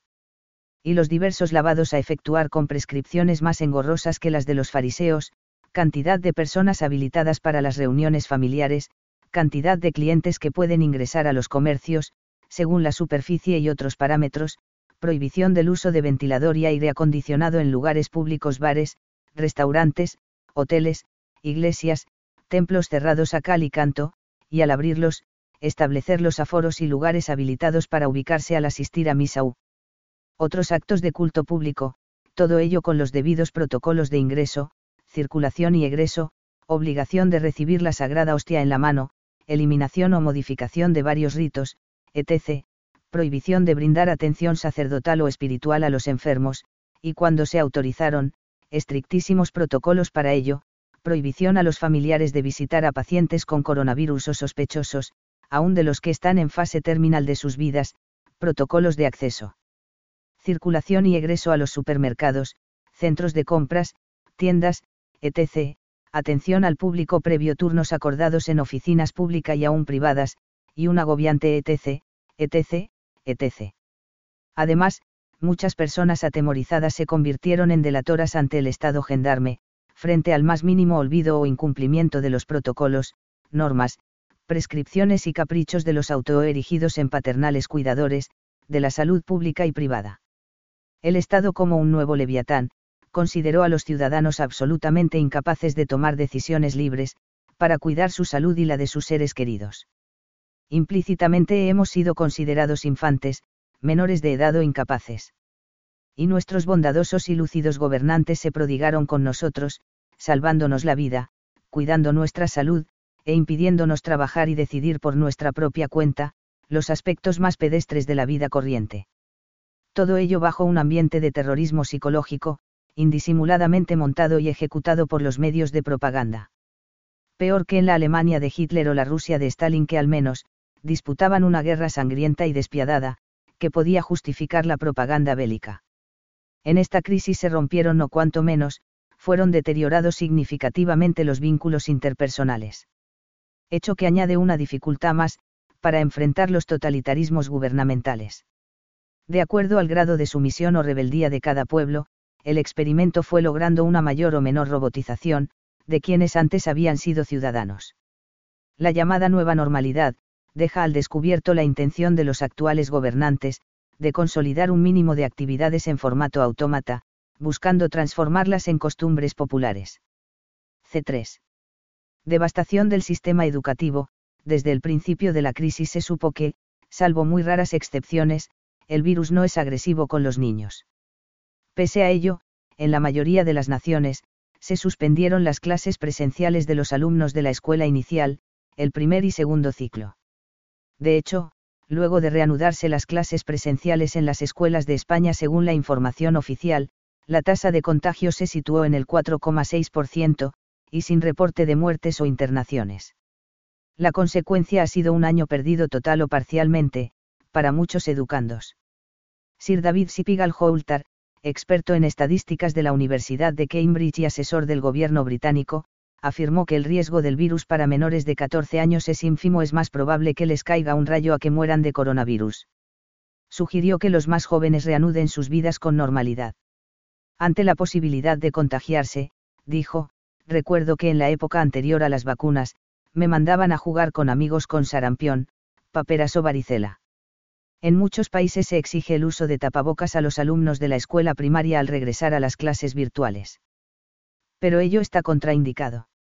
En efecto, el médico pediatra argentino Eduardo Ángel Llaves, con 55 años de experiencia, opina que la utilización de tapabocas en las escuelas no tiene ninguna justificación. A la pregunta del diario La Prensa sobre cuáles son los riesgos a los que se exponen los niños con el uso de tapabocas en las escuelas, dijo, el uso de barbijo produce un descenso del oxígeno y un aumento del anhídrido carbónico que acidifica el organismo, por lo cual bajan las defensas y se favorecen las enfermedades. Se han hecho cultivos de barbijos usados por ejemplo durante 8 horas y se han desarrollado 82 cepas de gérmenes diferentes y 4 de hongos. Se han enfermado chicos por el uso de barbijo porque eso produce lesiones broncopulmonares. Y la baja de oxígeno altera el funcionamiento cerebral el barbijo está contraindicado al hacer actividad física, entonces imaginemos a un niño que está con el barbijo al hacer alguna actividad y está todavía con más hipoxia porque la actividad muscular requiere oxígeno. Entonces va bajando la sangre que va oxigenada al cerebro. Se reemplazaron las aulas por clases virtuales, tareas para el hogar, etc. Todo supeditado a la buena o mala voluntad de docentes y alumnos, sobrecargando las tareas de los padres. En los países con menor desarrollo económico, las dificultades se multiplicaron especialmente en las familias numerosas, que no cuentan con la cantidad de aparatos necesarios, para que todos sus hijos reciban las clases en forma simultánea. Con bajas exigencias académicas, se dieron por aprobados los cursos a los alumnos, aun cuando el aprendizaje haya sido insuficiente. A nivel universitario también se produjeron serios problemas. Las clases virtuales nunca pueden reemplazar los laboratorios, hospitales, y demás lugares donde se realizan las prácticas. En la Argentina no hubo clases presenciales en ninguna universidad, durante todo el año 2020. Y los alumnos se examinaron y pudieron aprobar, materias como anatomía, cirugía, clínica médica, etc. Esta deficiente formación académica será padecida en el futuro por los pacientes, que atiendan los médicos formados de modo tan precario. Lo mismo puede decirse de otras muchas disciplinas. Finalmente, la crisis que nos ocupa dio pie a un amplio movimiento, en favor de la educación a distancia y por medios audiovisuales. No cabe duda que la misma tiene su utilidad, en diversos campos y circunstancias. Pero también tiene sus límites. Principalmente su patetismo, es decir, que impactan fundamentalmente en las emociones y afectos, resultando poco aptas para el razonamiento, la intuición y la creatividad. Si el fin buscado es la fabricación de habitantes robots, estas técnicas resultan ideales. C4. Consecuencias en la economía. Al concluir de redactar este acápite, aún no se han publicado las estadísticas definitivas del año 2020. No obstante, se puede estimar que la caída del PBI mundial ha sido alrededor del 5%. El impacto económico de la crisis fue muy diferente en los diversos países. Unos pocos países han tenido una caída del Producto Bruto Interno mayor al 10% en un año. Una verdadera catástrofe. Entre ellos se encuentran el Reino de España y la República Argentina. Bastantes países tuvieron una caída media, en torno al promedio, y, finalmente, otra tanda padeció pérdidas moderadas en su PBI. No obstante, el descenso económico nacional, no fue para todas las personas, ni en la misma proporción hubo quienes se beneficiaron e incluso enormemente, con las medidas gubernamentales tomadas con relación al COVID-19. Sugestivamente, los multimillonarios más poderosos del mundo hicieron crecer sus fortunas, en montos y proporciones escandalosas. Como pasa siempre pues las leyes de la economía no pueden soslayarse, donde unos pocos ganan mucho, otros muchos pierden algo. Y la gran perdedora ha sido la clase media, los profesionales independientes, cuentapropistas, pequeños propietarios, comerciantes y fabricantes, jubilados y pensionados, etc. Otros dos efectos económicos apreciables, fueron el avance de la estatización por la vía de controles, regulaciones, subsidios, injerencia en la producción, etc., y el aumento de la desocupación en parte por la caída económica, pero también por una acelerada y mayor automatización, sin una transición que hubiera permitido mantener razonablemente las fuentes laborales. C4A. Multiplicación de la riqueza de los multimillonarios, la Unión de Bancos Suizos, VS, publicó el informe Raiding de Storm. Allí se afirma que entre abril y junio de 2020, la fortuna de las 2.189 personas más adineradas del mundo, pasó de 8 a 10,2 billones de dólares. Vale decir que habría crecido más del 25% en solo dos meses. Fueron los meses con la mayor cantidad de países en las cuarentenas más estrictas la información no deja de ser altamente sugestiva. Saque cada quien sus propias conclusiones. Por otra parte, la ONG Axfam realizó un estudio basado en la información del banco Credit Suisse y la revista Forbes, que llegó a la siguiente conclusión, entre el 18 de marzo y el 31 de diciembre de 2020, los multimillonarios aumentaron su riqueza en 3,9 billones de dólares, y los 10 más ricos experimentaron un incremento de U dólares e 540 mil millones, del 25 de enero de 1921. Ninguno de ambos estudios explica la razón de este incremento inusitado de la riqueza, de los más ricos del planeta. Algo por demás sugestivo. No puede extrañar entonces, que muchas personas intuyan que tales individuos hayan tenido relación más o menos directa, con la propagación del COVID-19. C4b. El pato de la boda, la clase media, según informó la Organización Internacional del Trabajo, OIT, el año 2020 se destruyeron 255 millones de puestos de trabajo formales, en todo el mundo. La gran mayoría de ellos son personas que pertenecían a la clase media, por ser asalariados con sueldos cercanos al promedio. A ellos, es necesario añadir un número indeterminado de integrantes de las clases medias, como ser cuentapropistas pequeños comerciantes, profesionales liberales, pequeños rentistas, etc., cuyos ingresos se redujeron poco, mucho o completamente, como consecuencia de la situación económica provocada por las medidas gubernamentales, tomadas con ocasión de la crisis del coronavirus. De hecho, cuando se les acabaron los paliativos de la seguridad social, las ayudas de seres queridos, y consumieron sus ahorros, millones de personas y sus familias dejaron de pertenecer a las clases medias, cayendo en la pobreza. Solo se podrá revertir esa situación cuando se recuperen consistentemente los puestos de trabajo Pero para ello es necesaria una previa recuperación de la actividad económica. Cosa que no parece sencilla en muchas naciones. C4.c. Medidas paliativas para los pobres. En octubre de 2020, David Navarro, encargado de la OMS para el seguimiento del COVID-19 en Europa, declaró que la cuarentena hace que la gente pobre sea mucho más pobre. Avalando este diagnóstico, la ONG Intermona Axfam, afirmó que en España, los pobres han perdido, proporcionalmente, siete veces más renta que las personas más ricas, Euronews del 25 de enero de 1921. En Europa y demás países desarrollados, existe un sistema de previsión social ante el paro, enfermedades, etc. Está dimensionado para contingencias moderadas. Por ejemplo, para una suba de la tasa de desempleo. La magnitud de la crisis superó la posibilidad de respuesta adecuada. Como consecuencia de ello, más personas ingresaron en la pobreza, y, además, no se pudo ayudar adecuadamente a todas. En cambio, en algunos países menos desarrollados, donde la seguridad social es endeble, se multiplicaron las ayudas de la sociedad civil, y, por sobre todo, el Estado intervino agresivamente. Para ello se financió con dos fuentes, emisión monetaria, y aumento de los impuestos a los ciudadanos de mayores recursos. De este modo, quienes ya eran pobres antes del coronavirus, pudieron mantener su estatus económico previo. C4D. Aceleración de la informatización y robotización. Aumento de la desocupación y la vulnerabilidad de los trabajadores, la crisis del COVID-19 provocó rápidos cambios en la modalidad de trabajo. Muchos funcionarios y empleados públicos comenzaron a trabajar remotamente, desde sus hogares. La atención de las oficinas públicas se realiza con parte del personal trabajando en ellas, y otra parte desarrollando sus tareas desde sus casas. Para ello, algunos organismos debieron implementar sistemas informáticos avanzados, capaces de dicha transformación.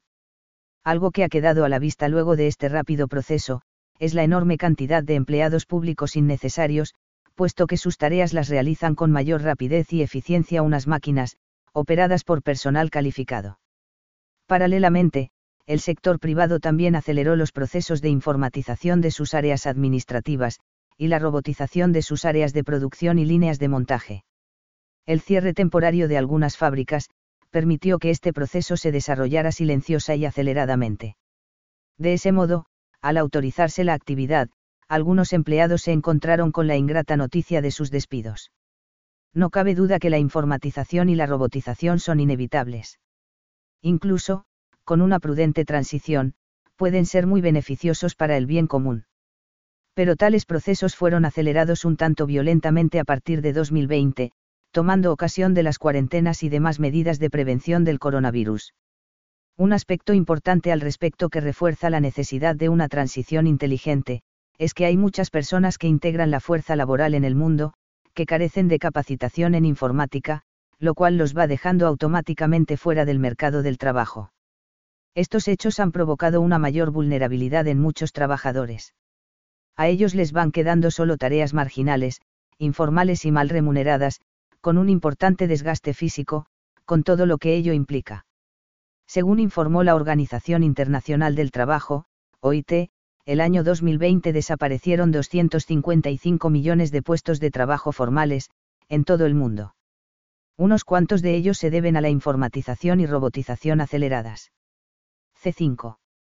La nueva normalidad y el gran reinicio o gran reseteo, diversos actores globales, entre ellos jefes de gobierno de países centrales, magnates e integrantes del establishment, han dejado caer ante los medios de prensa dos nuevas locuciones, a, que se haría necesario retomar una nueva normalidad lo que implicaría normalizar obligatoriamente, comportamientos diferentes a los habituales, b, que sería deseable un nuevo reinicio o reseteo, que produzca lo que llaman un capitalismo inclusivo o conveniente.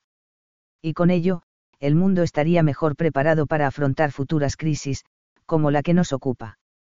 El contenido concreto de dichos circunloquios nunca ha sido especificado, la ambigüedad los ha penetrado por completo. Solo hay algunos indicios del rumbo posible de los mismos. Sugestivamente, uno de los escaparates del establishment global, el Foro Económico Mundial o Foro de Davos, realizado entre el 25 y el 29 de enero de 2021, se ocupó exclusivamente de ellos. Obviamente en el remanido y ambiguo lenguaje siempre políticamente correcto, que se utiliza en tales eventos. La edición 2021 se realizó de modo virtual.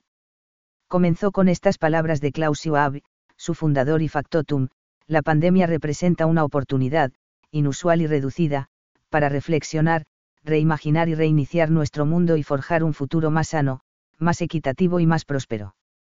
El tema del foro fue el gran reinicio tras la pandemia, con la propuesta del capitalismo inclusivo o conveniente.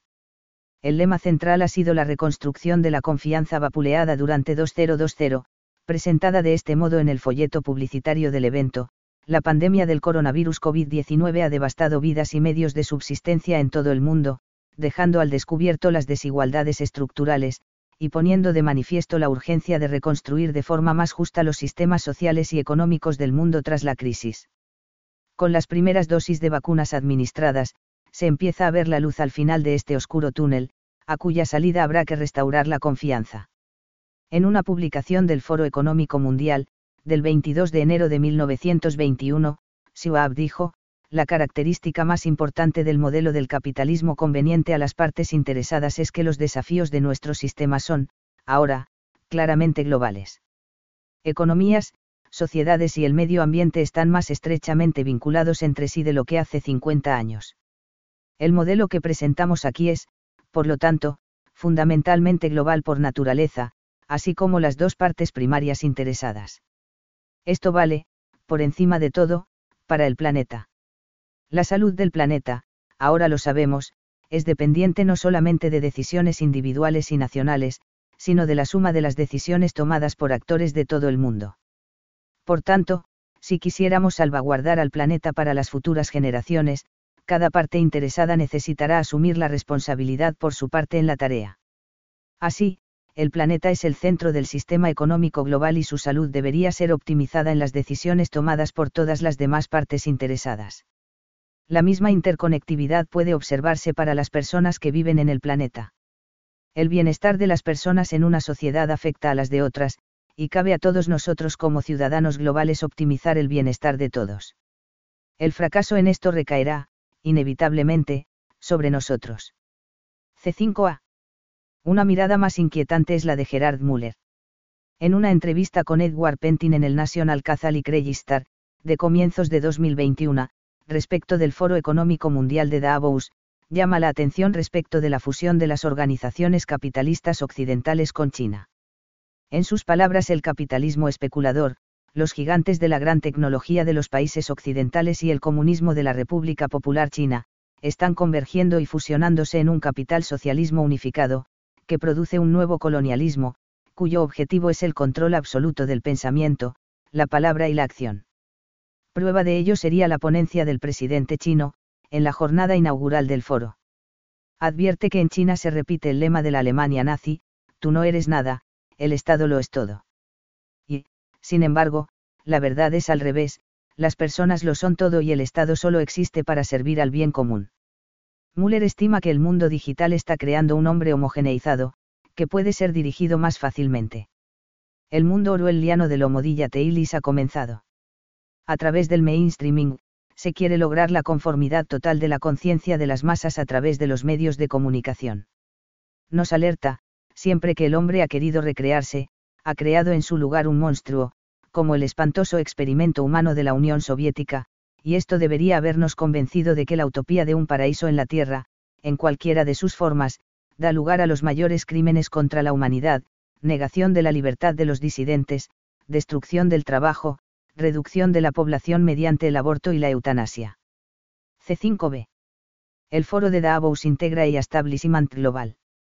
Allí se entremezclan intereses encontrados en diversos aspectos, junto con temáticas, perspectivas y ópticas comunes de los poderosos de turno. Cada potencia aplicará el gran reinicio a su manera, y según sus intereses.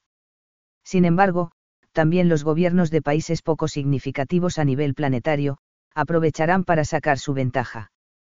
Prueba de ello es el programa Argentina Futura, plataforma dependiente de la jefatura del Gobierno Nacional. Durante 2020 publicó diversos artículos de reflexión sobre el momento actual, y el futuro después de superada la crisis del coronavirus. Paula Canelo sostiene la necesidad de crear un nuevo Estado, Con estas palabras, la excepción es una oportunidad para construir nuevas reglas. Que se masifiquen, luego, las condiciones de una nueva normalidad post-pandemia. Para construir nuevas reglas el paso decisivo es la construcción de una nueva estatalidad. ¿Cuál es el propósito fundamental de este pensamiento estatal? La discusión y definición de una ética específicamente estatal que defina valores e intereses que nos son comunes a todos, la solidaridad, la igualdad y la responsabilidad del cuidado de lo común. Reiterando la afirmación del presidente Fernández, nadie se le puede plantar al Estado, porque si no es el Estado el que decide y actúa, necesariamente la decisión y la acción quedarán en manos de los poderosos. A buen entendedor, pocas palabras. C5.c.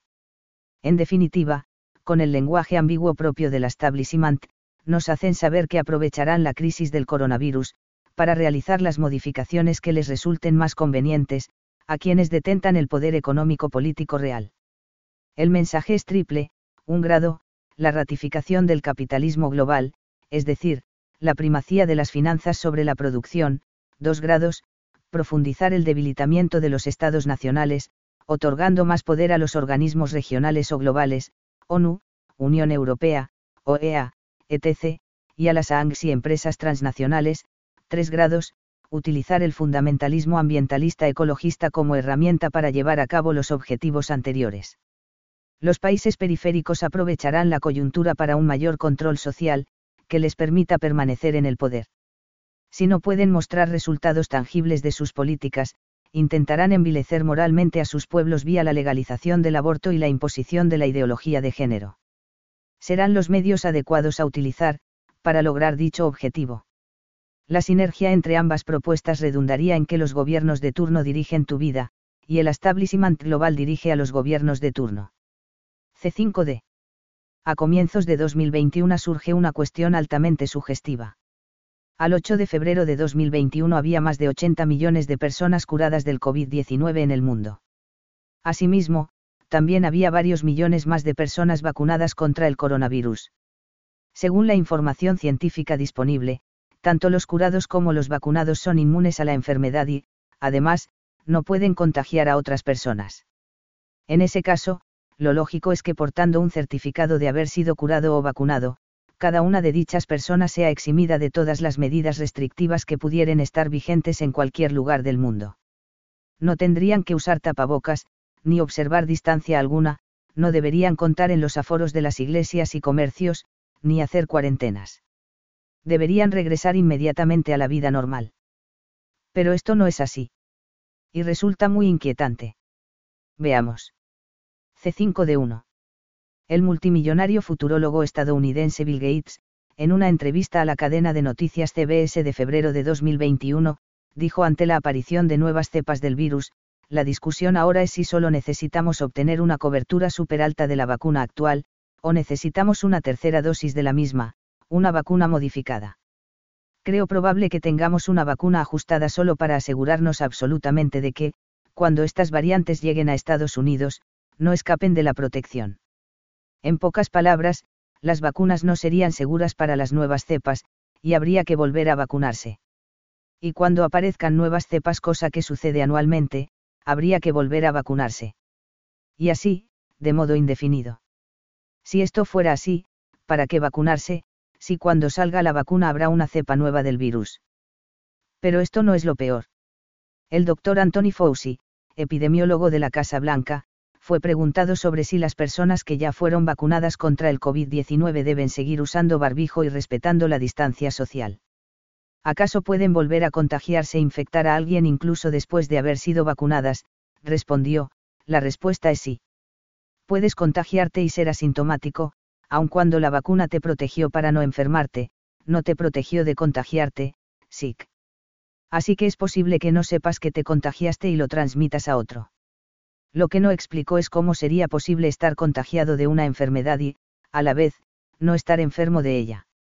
Como la lógica no es el fuerte de los telespectadores norteamericanos, la gente se queda con estas definiciones, debo seguir usando el barbijo y respetando la distancia social, aunque me haya vacunado puedo contagiarme y contagiar a otros el COVID-19. La pediatra india Soumya Asba Aminathan, directora general adjunta para programas de la OMS, afirmó, las personas vacunadas pueden contraer el virus y contagiar. C5D2. Los que se han pronunciado de este modo son personas muy influyentes, el más mediático de los multimillonarios, el infectólogo del país más poderoso del mundo y una alta funcionaria de la OMS. No pongo la mano en el fuego por la veracidad de ninguno de ellos, pero es gente que no habla por hablar.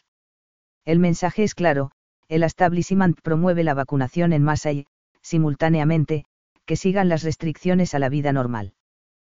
¿Por qué? Hay tres respuestas racionales posibles. Y esta es gente racional. A. Porque las vacunas no son muy efectivas y, por ende, es necesario continuar con las medidas de prevención más allá que muchas sean cuestionables. B.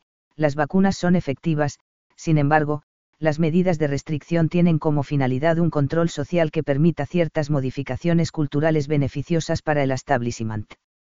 C. Cualquiera sea la efectividad de las vacunas, las restricciones son para obtener la sumisión de la gente, y así provocar determinados cambios sociales dejo al lector la elección de la respuesta que considere verdadera. Y no deje de estar atento a los acontecimientos futuros para reafirmar o modificar su intuición. Y este es el mejor pórtico de ingreso al nuevo acápite. D. La crisis del COVID-19.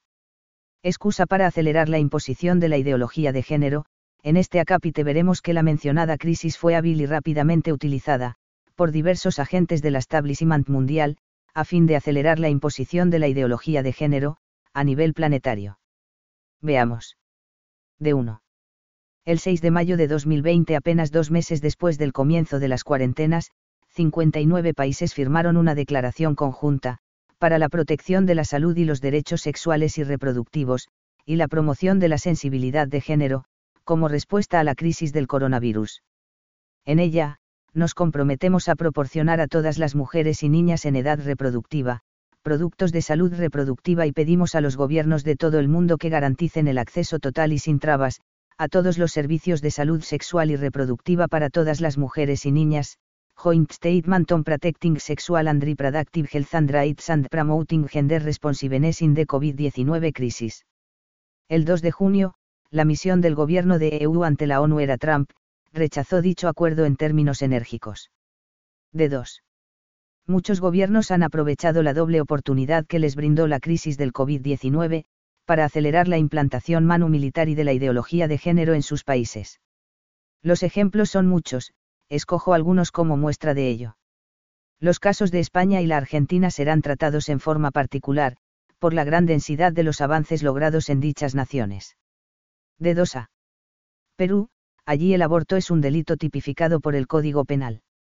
Sin embargo, el 22 de abril de 2020, Víctor Zamora, ministro de Salud del Gobierno interino, firmó la Directiva Sanitaria 094 MINSA-2020-DISP, para garantizar la salud de las gestantes y la continuidad de la atención en la planificación familiar ante la infección por COVID-19.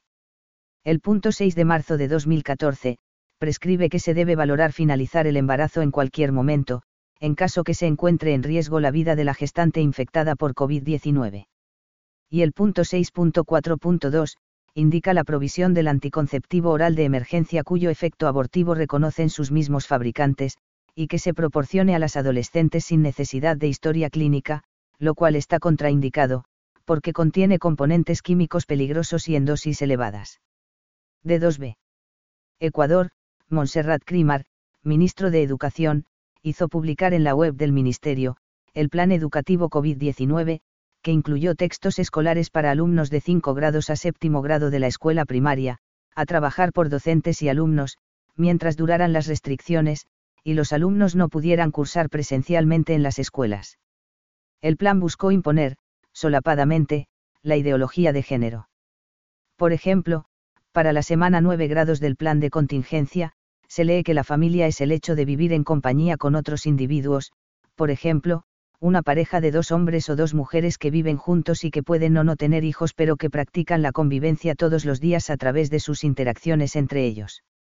Ante la oposición pública de unas 30 ANGs, asociaciones y fundaciones pro vida y pro familia del Ecuador, mediante la carta abierta publicada el 30 de junio de 2020, el Ministerio de Educación accedió a sustituir el texto educativo en su página web, quedando así neutralizado el intento del gobierno de turno. D2C. Brasil, en 2015, el municipio de Novogama, estado de Goiás, aprobó una norma jurídica que prohibió incluir los temas relacionados con la ideología de género, en el material didáctico del sistema educativo local. Esa norma fue declarada inconstitucional, en sesión plenaria del Supremo Tribunal Federal. Los jueces adhirieron al voto del relator, el ministro Alexandre de Mouraes, para quien la ausencia de la ideología de género en los libros de texto, era la imposición del silencio, la censura y, más ampliamente, el oscurantismo como estrategias discursivas dominantes, con el fin de debilitar aún más el límite entre la heteronormatividad y la homofobia, SIC. Como consecuencia de este fallo judicial, se comenzó a distribuir en dicha ciudad, material didáctico que promueve la ideología de género. De 2D. Estados Unidos de Norteamérica, David Saalaman, presidente del banco Goldman Sachs, informó que, a partir del 1 de julio de 2020 por decisión corporativa, dicho banco no asesorará para ingresar en la bolsa o mercado de valores, a ninguna sociedad que no tenga diversidad, entre los componentes de su consejo de administración, con al menos una persona diversa. Y a partir de 2021 el mínimo de personas con diversidad sexual entre los consejeros, ascenderá a 2. De 12. Colombia, el 14 de abril de 2020 comenzó a emitir el canal virtual denominado Las Igualadas, con la promoción de la ONG abortista Oriéntame. Asegura haber sido creado para discutir con tranquilidad temas de género que parecen elementales. Subió un vídeo titulado Cómo abortar en casa, y un live en Instagram con instrucciones para realizar abortos caseros, calificándolo como telemedicina. El canal tiene un espacio dentro del multimedia colombiano El Espectador. De 3.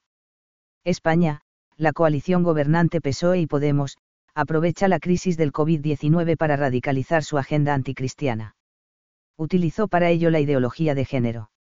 Lo muestra de modo patético la carta que José Manuel Rodríguez Uribes, ministro de Cultura y secretario de Laicidad del PSOE, escribió a los compañeros del partido.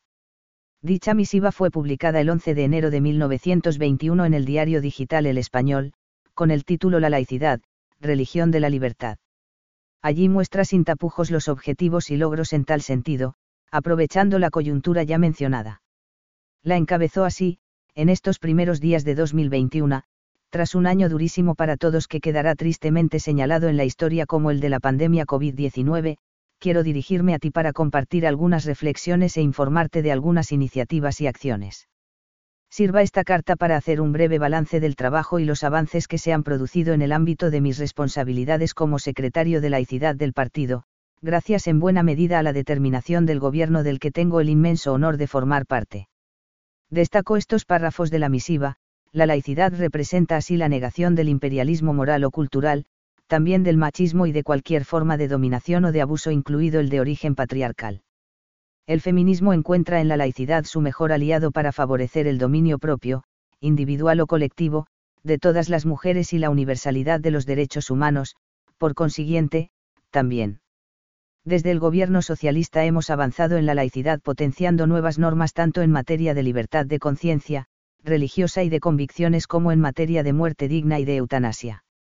Porque la idea que recorre todo nuestro proyecto de laicidad es, en efecto, la de dignidad humana, a lo largo de la vida pero también en el momento de la muerte, singularmente cuando las personas se encuentran en una situación de enfermedad irreversible o insoportable. La autonomía moral de todas las personas en una sociedad laica y respetuosa con la conciencia individual alcanza también al momento final de la vida. No hay vida digna sin muerte digna. La nueva ley recién aprobada en el Congreso de los Diputados facilitará, con todas las garantías, el ejercicio efectivo de esta autonomía moral, de este derecho fundamental. Igualmente, la reforma educativa con la aprobación de la LOMLOE, al eliminar la obligación de cursar una materia alternativa a la religión y que su evaluación no cuente en los procesos de acceso a la universidad ni para la obtención de becas, entre otros, supone un importante paso hacia esa España civil por la que trabajamos los socialistas. Un paso que sigue a otros históricos, como la ley del divorcio, la despenalización de la interrupción voluntaria del embarazo o la ley del matrimonio entre personas del mismo sexo. De 3 a. La ley de eutanasia, el 17 de diciembre de 2020, el Congreso de los Diputados aprobó la legalización de la eutanasia, promovida por la coalición gobernante PSOE y Podemos, a instancias de esta última formación política. Tuvo 198 votos a favor, que incluyen los liberales de Ciudadanos y los nacionalistas vascos del PNV, 138 votos en contra de Vox, el PP y Unión del Pueblo Navarro, UPN, y dos abstenciones de legisladores de izquierda con conciencia cristiana. El 11 de enero de 2021, en un mero trámite burocrático, el Senado convirtió el proyecto en ley. España es el sexto país del mundo en legalizar la eutanasia. Si bien la vinculación de esta ley con la ideología de género no es directa, no se puede soslayar el hecho que tal legislación es reivindicada por quienes promueven la mencionada ideología, como lo prueba la ya transcripta carta del entonces ministro de Cultura español. D3b. La educación y la ley CELA. En España, el 25% de los alumnos asiste a clases en las escuelas concertadas. Son colegios de gestión privada, que reciben una subvención de los gobiernos autonómicos, regionales, y, mediante la misma, resultan gratuitos para las familias, en los cursos de enseñanza obligatoria. Las escuelas de gestión pública también son gratuitas, pero su orientación depende de la ideología del gobierno de turno. Esto no sucede con las escuelas concertadas, cada una de las cuales tiene su propio ideario en beneficio de padres, docentes y alumnos. En ellas se vive la libertad de enseñanza, pues los idearios existentes son muy plurales. En promedio, cada alumno de las escuelas concertadas le cuesta al Estado la mitad, del coste de un alumno en la escuela de gestión estatal. Del total, unos dos tercios de ellas más de 2.000, tiene el ideario de la Iglesia Católica. Por ello, la actual coalición de gobierno desea hacerlas desaparecer. La crisis del coronavirus le otorgó la posibilidad de iniciar el ataque. El Plan de Reconstrucción Social y Económica de España, asignó más de 2.000 millones de euros a la enseñanza. La totalidad del dinero se destinó a la enseñanza pública, dejando de lado completamente las escuelas concertadas, que debieron capear su delicada situación económica con recursos propios. D3B1. La ley CELA, es la Ley Orgánica de Modificación de la Ley Orgánica de Educación, LOMLOE, más conocida por el nombre de la Ministro de Educación y Formación Profesional de España, Isabel Cela. Fue aprobada por el Congreso de los Diputados el 18 de noviembre de 2020 y sancionada poco después por el Senado. Al carecer del apoyo de las fracciones de Ciudadanos y el PNV, la coalición entonces gobernante pactó el apoyo de los separatistas catalanes, ERC, a cambio de establecer que el castellano no sea el idioma vehicular. Por tanto, las comunidades autonómicas gobernadas por partidos separatistas o independentistas, podrían marginar de la enseñanza el idioma español. Sin embargo, esta medida podría resultar simbólica, porque el Tribunal Constitucional y el Tribunal Supremo han resuelto hace tiempo, que el castellano debe ser la lengua vehicular y, por ende, utilizarse en al menos el 25% del horario lectivo en Cataluña. Además, para asegurar el apoyo de las pequeñas fracciones de izquierda, se establecieron diversas normas en beneficio de las escuelas de gestión estatal y, paralelamente, en perjuicio de las de gestión privada. Por ejemplo. Se establece un proceso para eliminar progresivamente las escuelas de educación especial, que son las dirigidas a alumnos con discapacidad, b. Prohíbe a los ayuntamientos ceder suelo para construir centros educativos que no sean públicos, c elimina de la categoría de escuelas concertadas a las escuelas diferenciadas, que son solo de varones o mujeres, las que a partir de ahora deberán financiarse por su cuenta. La asignatura religión será obligatoria, pero no se establece el horario de sus clases, por lo que en algunas comunidades autonómicas dejará de enseñarse en el horario escolar. Por otra parte, dejará de contar en la nota media del expediente académico de los alumnos. Por ende, no calificará para el ingreso a la universidad y la obtención de becas. Y todo ello pese a que el acuerdo con la Santa Sede, obliga al Gobierno de España a que la enseñanza de religión, sea en igualdad de condiciones con las demás asignaturas. La LOMLOE hace hincapié en la igualdad de género entre varones y mujeres, como contenido transversal en todas las áreas del conocimiento.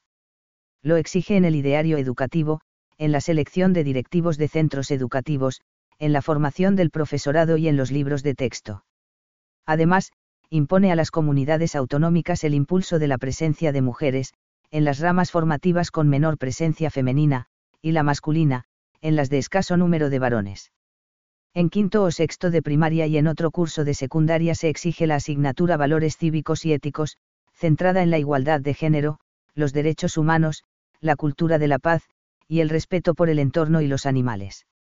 Las referencias al género son constantes en la ley, entre otros puntos destacó estos, incluye como fines de la educación, promover, aplicar y desarrollar las normas sociales que promueven la igualdad de género, art 13. En la educación secundaria obligatoria se prestará especial atención a la orientación educativa y profesional del alumnado. En este ámbito se incorporará la perspectiva de género, art 22. En cuanto a las actividades educativas en el bachillerato, se prestará especial atención a la orientación educativa y profesional del alumnado incorporando la perspectiva de género, etc. En materia ideológica, la ley procura promover la cultura de la sostenibilidad ambiental, y contribuir a frenar el llamado cambio climático, cuya existencia es ampliamente discutida en la comunidad científica.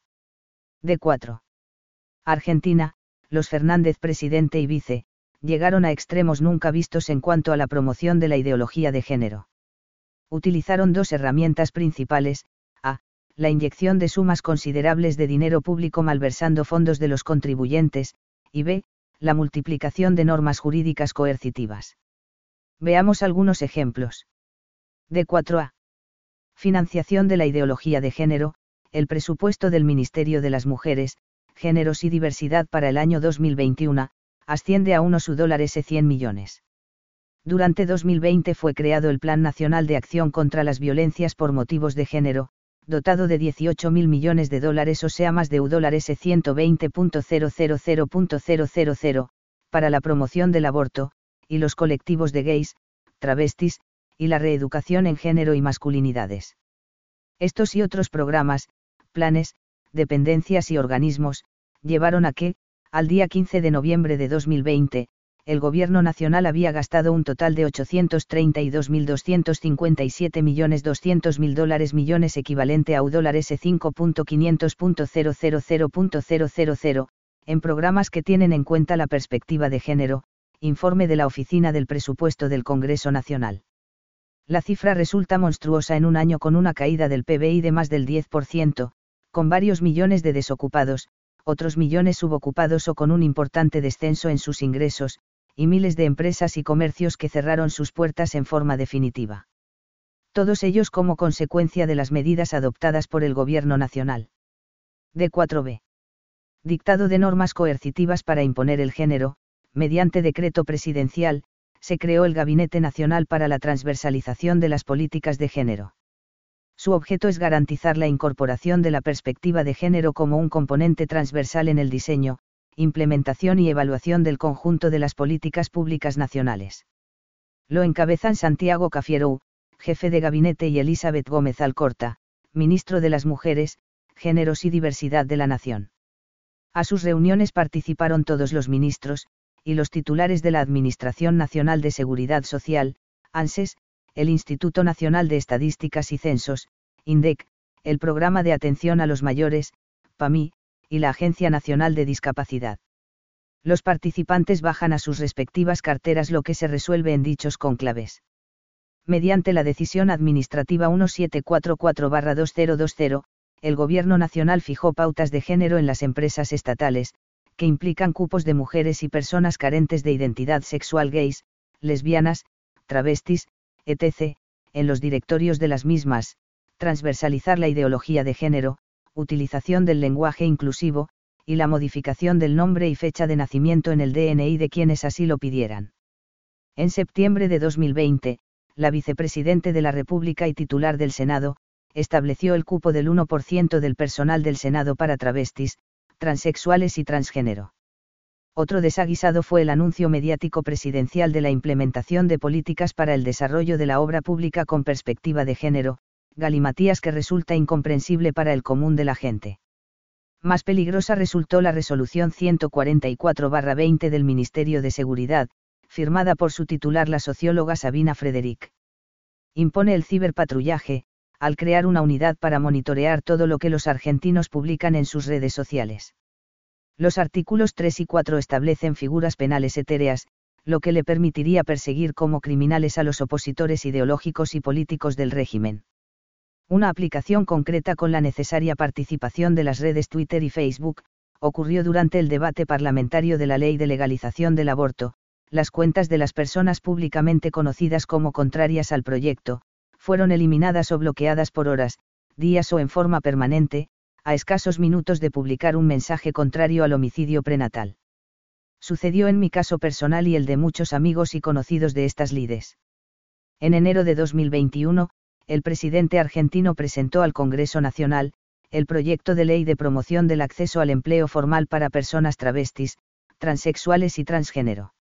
De aprobarse el mismo, el 1% de los empleados de los tres poderes del Estado deberán incluirse en dicha clasificación. Además, les otorga muchos otros privilegios irritantes como, a. podrán acceder al cargo público aun cuando no reúnan los requisitos de idoneidad requeridos en cuanto a su capacitación, bastará que acrediten que están cursando los niveles educativos requeridos para el puesto y concluirlos en algún momento posterior, b. para el ingreso y permanencia en el puesto, no se les podrán valorar los antecedentes contravencionales, c. obtendrán créditos a tasa preferencial en el Banco de la Nación. Argentina, y d. como incentivo para que el sector privado adhiera a la ley, se otorgarán rebajas impositivas a los empleadores, que contraten personal comprendido en alguna de dichas categorías. El proyecto prevé crear el registro único de aspirantes, de carácter confidencial, donde constará únicamente el nombre elegido por la persona, así como sus aptitudes y preferencias laborales. La unidad de coordinación interministerial monitoreará la implementación de la ley, y su incumplimiento será considerado mal desempeño o falta grave. En noviembre de 2020, el Ministerio de Agricultura, Ganadería y Pesca creó la Unidad de Transversalización de Género. El 18 de febrero de 2021, el ministro de Transporte aprobó la Guía Práctica de Comunicación con Sensibilidad de Género del Transporte.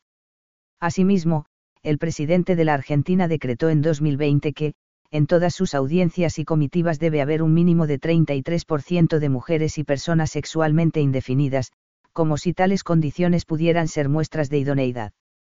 La coacción llega también al nivel de las ciudades. Rosario, el tercer municipio más poblado de la Argentina, con más de 1.200.000 habitantes, aprobó en octubre de 2020, una ordenanza que exige una capacitación en género, como requisito previo a obtener la licencia para conducir automotores. D4C. El Ministerio de las Mujeres, Géneros y Diversidad, fue creado por el gobierno que asumió en diciembre de 2019 anunció como un hito de la gestión 2020 lograr el primer puesto en el ranking mundial de la ONU de países con políticas de género en el contexto de la pandemia. El presupuesto 2021 contempla unos dólares 100 millones para dicha cartera. Veamos algunas de sus acciones que justificaron el galardón de las Naciones Unidas. Dicho ministerio presentó un gabinete formado exclusivamente por mujeres, todas ellas con idéntica ideología. La ministro Gómez Alcorta, afirmó que su gestión será ejercer la función pública de otro modo, de modo feminista. Y continuó, los feminismos han sido un motor central, clave, en las resistencias de estos cuatro años. Los feminismos han mantenido caliente la calle. El primer paro al macrismo lo hicimos las mujeres, no solo es un hecho simbólico sino político, es que el feminismo popular es antineoliberal. Estamos cumpliendo un sueño colectivo y lo hacemos decididas, decididos y decidides a estar a la altura de la historia, SIC, el último adjetivo calificativo alcanza para vislumbrar el coeficiente intelectual de la funcionaria y sus conocimientos de la lengua natal. Fiel a este estilo, el susodicho ministerio realizó 77 nombramientos de funcionarios jerárquicos. De ellos, 51 han sido de excepción, es decir, que fueron designados pese a que los candidatos no reunían los requisitos mínimos de idoneidad para el puesto, en cuanto a sus estudios y antecedentes. No obstante, todos ellos recibieron un suplemento por función ejecutiva, que les aumentó el sueldo según alguna de las cuatro categorías previstas para tales prebendas. Este ministerio elaboró el Plan Nacional de Acción contra las Violencias 2020-2022. Se implementa juntamente con la Administración Nacional de Seguridad Social, ANSES, y mediante convenios firmados con las provincias y municipios. En el marco de este plan se incluye el programa Acompañar, creado mediante decreto 734-2020, por el que se brinda asistencia directa a personas en situación de riesgo de violencia por motivos de género. Ofrece un apoyo económico para cubrir gastos esenciales de organización y desarrollo de un programa de vida autónomo y libre de violencias, consistente en el pago de seis meses del salario mínimo vital, y un acompañamiento integral a mujeres y personas de sexualidad no definida, LGBTI, que hayan sido víctimas de violencia de género. D4D.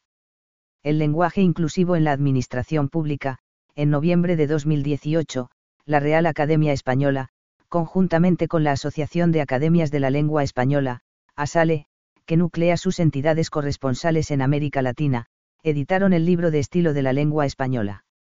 Allí expresaron que son innecesarias las distintas variables de moda y en boga, en determinados círculos hispanoamericanos, para incluir los géneros femenino y masculino en dicho idioma. Expresamente rechazó las siguientes formulaciones, todos y todas, tads, tods o tad s, puesto que el género masculino de las palabras, por ser el no marcado, puede abarcar el femenino en ciertos contextos.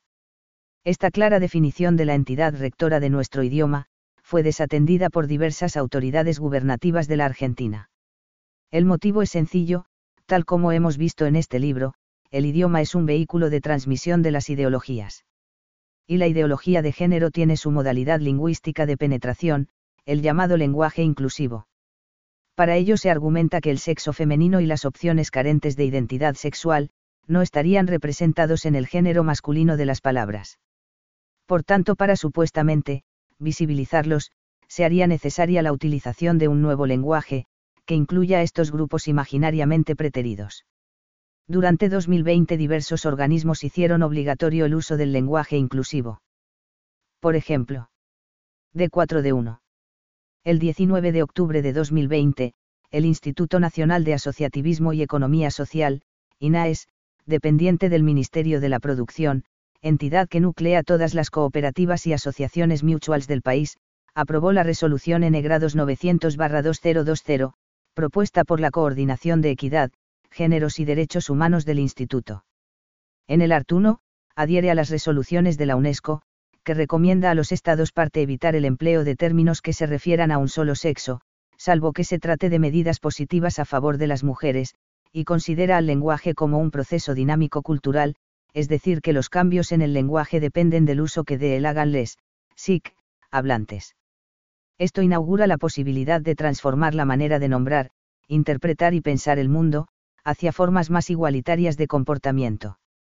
La resolución contiene un anexo, con la guía de pautas de estilo de lenguaje inclusivo, con ejemplos concretos, sugerencias, opciones para nombrar cargos, el uso de artículos y pronombres, formas impersonales, y el uso de imágenes se aconseja la aplicación de la guía en los mensajes, documentos, comunicaciones y normativas que se emitan desde el instituto, y, además, en cada cooperativa o mutual. D4D2. Mediante la resolución 418-2020 de la Administración Nacional de la Seguridad Social, ANSES, suscripta por su directora, Fernanda Reberta, se afirma la necesidad de introducir en el ámbito de la institución un sistema lingüístico inclusivo, como un instrumento de cambio para erradicar la desigualdad, la discriminación o la invisibilización tácita de las personas en razón del género. Para ello destaca la importancia de usar términos y conceptos que, incorporen a las trabajadoras y trabajadores que integran el organismo en la más amplia expresión identitaria y de la diversidad sexual. La resolución hace obligatorio el uso del lenguaje inclusivo en todo el ámbito de la institución. D4E. La ley de homicidio prenatal, el vocablo aborto es ambiguo. En efecto, se utiliza para nombrar dos realidades antagónicas. Tanto vale para mencionar la muerte espontánea cualquiera fuera el motivo, de una persona por nacer en el vientre materno, como para afirmar la muerte violenta y procurada de un ser humano antes de su nacimiento. Y no es lo mismo morirse que ser asesinado. Por tanto, sugiero reservar el término aborto para el espontáneo, e introducir la locución homicidio prenatal al referirnos al aborto procurado porque es precisamente eso mismo, matar intencionalmente a una persona aún no nacida. Durante la campaña presidencial del año 2019 que, a la postre, lo ungió como presidente de la República, el señor Alberto Fernández se manifestó favorable a la despenalización del aborto.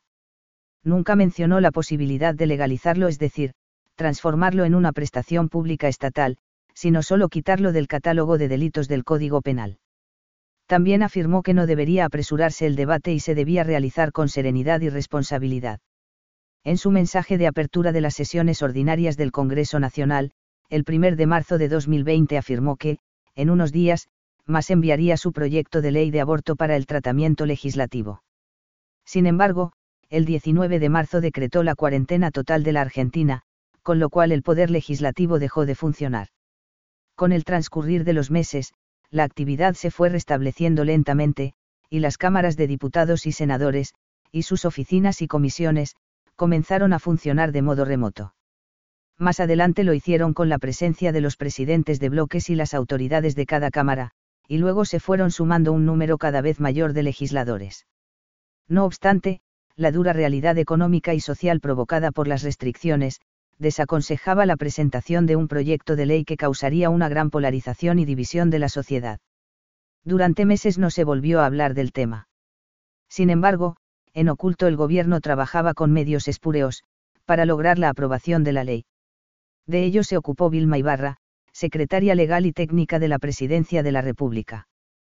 Para ello había otro motivo que inquietó al gobierno, las encuestas que encargó marcaban este hecho contundente, durante el tratamiento de la ley del aborto en 2018, el total de argentinos contrarios a la ley era del 45% y había un 40% favorable al proyecto. En 2020 la situación había cambiado notablemente, el 60% de los argentinos rechazaba el aborto y solo un 35% estaba a favor. En estas condiciones, para no naufragar, el proyecto debía ser aprobado antes de fin de año, en sesiones de prórroga o extraordinarias, en el menor tiempo posible, y sin dar lugar a las manifestaciones públicas. Entonces, el gobernador de la provincia de Buenos Aires oficialista y el jefe de gobierno de la ciudad de Buenos Aires pseudo opositor, ambos abortistas, acordaron endurecer el confinamiento en sus jurisdicciones. Para disimular la falta de apoyo popular al proyecto, se pergeñó que no hubiera manifestaciones a favor del mismo, con la excusa de acatar los confinamientos de la ciudad de Buenos Aires y alrededores. Y se amenazó, amordazó o compró a la prensa de los grandes medios gráficos, televisivos y radiales, para que muestren un permanente apoyo a un proyecto que se estaba quedando huérfano de voluntades. De 4E1. Comienzo del tratamiento del proyecto de ley de homicidio prenatal, la señal que el lobby abortista estaba culminando su tarea, la dio la resolución 1841-2020, del 11 de octubre de 2020, firmada por el ministro sanitario, por la cual se autorizó a las niñas, a partir de los 13 años de edad, para dar por sí mismas el consentimiento para que se les realice un aborto. Al día siguiente, 12 de octubre, se realizó una marcha en las principales ciudades de todo el país. La misma había sido convocada días antes a través de las redes sociales. La convocatoria original había sido reivindicando diversos temas, para que finalice la cuarentena, en contra de diversos aspectos de la política económica, pidiendo medidas concretas contra la inseguridad ciudadana, y también por la defensa de la vida humana desde la concepción. A comienzos de noviembre se fue preparando a la opinión pública, con la noticia oficiosa que se estaba ultimando el proyecto de ley de legalización del homicidio prenatal, que el presidente de la República enviaría al Congreso. A partir de entonces, la prensa nacional, sea por televisión, diarios y periódicos o radial, comenzó una campaña indisimulada a favor del aborto. Casi ningún medio ni periodista se manifestó favorable a la vida humana. Entre las pocas excepciones menciono a Viviana Canosa y Eduardo Feynman, quienes pagaron su rebeldía perdiendo sus trabajos, pues no les fueron renovados sus contratos al finalizar los mismos. El 18 de noviembre de 2020, el presidente Alberto Fernández envía el proyecto de ley de legalización del aborto, a la Cámara de Diputados de la Nación. En respuesta, el día 28 de noviembre, se convoca a través de las redes sociales una marcha a realizarse en las principales ciudades de la Argentina, en defensa de las dos vidas, y pidiendo el rechazo del proyecto de ley de aborto. La marcha se realizó a pesar de las restricciones impuestas por el gobierno nacional con motivo o con la excusa del coronavirus. En aproximadamente 100 ciudades se manifestó el pueblo argentino, en forma espontánea, muchos en automóvil, otros a pie en los lugares de concentración, todos a la hora prevista. Portando banderas argentinas y los ya clásicos pañuelos celestes con el lema Salvemos las dos vidas, varios cientos de miles de argentinos hicieron oír su voz. Los medios de prensa no pudieron ocultarlo, pero se guardaron muy bien de minimizar lo más que pudieron la pacífica manifestación popular. De 4E2. El trámite parlamentario, el tratamiento en la Cámara de Diputados fue a una velocidad inusitada. Lo decisivo fue impedir el debate del tema, pero simulando que se estudiaba. El presidente de la Cámara de Diputados, Sergio Massa, fue el encargado de presentar el esquema de trabajo, las comisiones pertinentes sesionarían simultáneamente, en plenario. Se previeron solo dos días de debate con 12 horas en total. Intervendrían 50 oradores menos 25 a favor y 25 en contra del proyecto, a cada uno de ellos se otorgarían solo siete minutos para exponer. Tiempo ridículo para estudiar una ley que transformaría en derecho humano irrenunciable, la decisión materna de hacer asesinar a su hijo, mientras lo lleve en su vientre, frente a una constitución nacional protege toda vida humana, desde el momento de la concepción. El 1 de diciembre comenzó el debate en el plenario de comisiones de la Cámara de Diputados. Fue un debate virtual a través de una plataforma, donde las ponencias se sucedieron a ritmo frenético. En siete minutos no es posible exponer un asunto tan complejo, solo se pueden esbozar algunas ideas relacionadas con algún aspecto de la cuestión. La sucesión de exposiciones una a favor y la siguiente en contra del proyecto, hacía aún más confuso el debate. Eso sí, se guardó la apariencia de seriedad, ecuanimidad y tratamiento democrático del tema. Resultó antológica la exposición de Ginés González García, el inefable ministro de Salud de la Nación. Afirmó que antes del nacimiento no estamos frente a un ser humano, sino ante un fenómeno, SIC, y para reafirmar su curiosa tesis, manifestó que es imposible que se trate de un ser humano, porque si lo fuera el aborto sería un genocidio. El funcionario no razona al modo humano pero, como es indiscutible que se trata de una vida humana, fue sincero al reconocer que el homicidio prenatal es un verdadero y propio genocidio por este y otros traspiés de algunos expositores favorables al proyecto, se extendió un día más la reunión del plenario de comisiones, a fin de escuchar otros ponentes. Sugestivamente, cuando las comisiones ya estaban en condiciones de firmar el despacho y así, tener el proyecto en condiciones de ser llevado al Pleno de la Cámara para su votación, se produjo una pausa de varios días, antes de la firma del dictamen. Luego se supo el motivo, los funcionarios gubernamentales estaban haciendo lobby con los senadores, tanto oficialistas como de la pseudo-oposición. Se trataba de asegurar un texto que no fuera motivo de correcciones en el Senado, para que el proyecto no debiera regresar a diputados, para convalidar las modificaciones senatoriales. Se negociaron algunos cambios, y con ellos se aseguraron la mayoría para la aprobación del proyecto.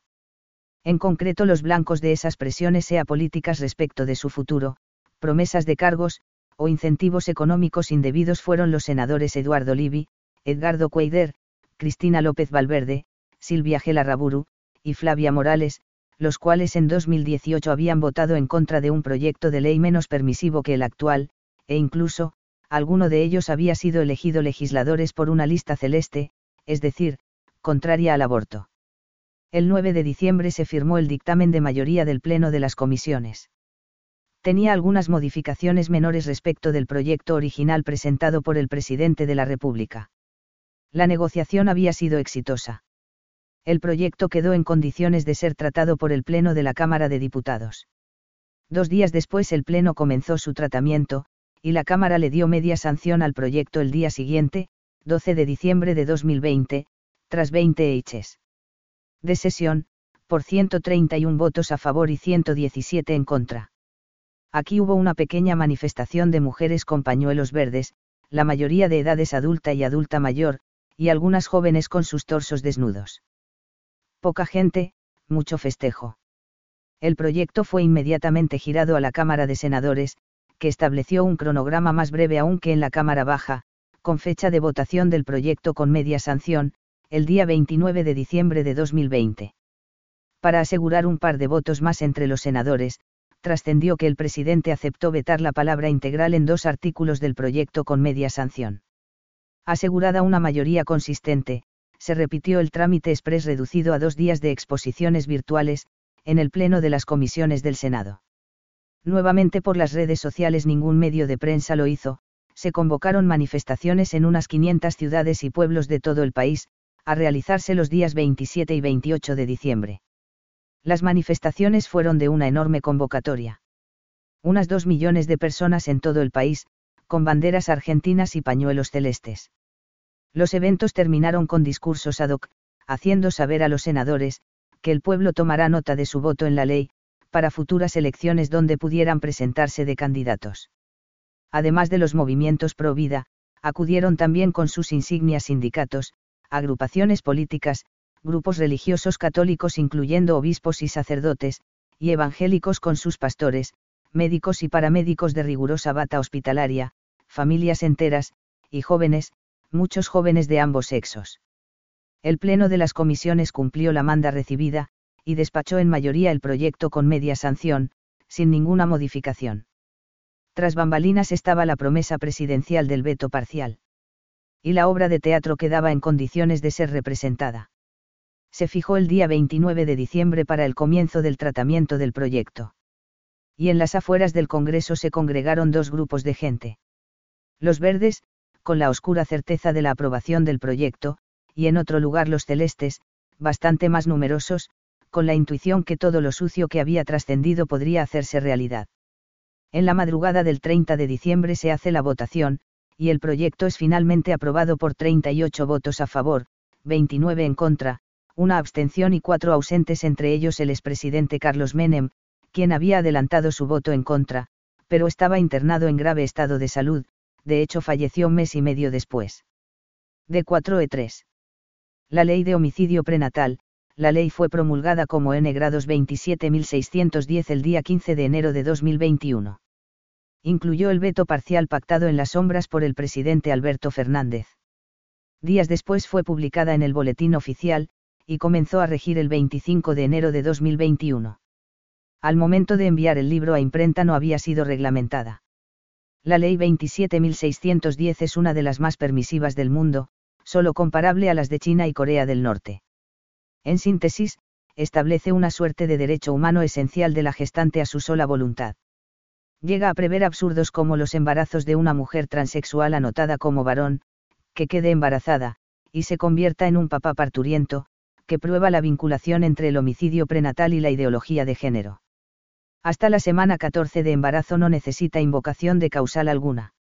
Vencido dicho plazo, también puede abortar a voluntad con el único requisito de firmar un formulario afirmando subjetivamente y sin prueba alguna, que su embarazo habría sido fruto de una violación, como se le garantiza la confidencialidad y la destrucción de los restos del hijo asesinado, tiene la certeza de una total impunidad.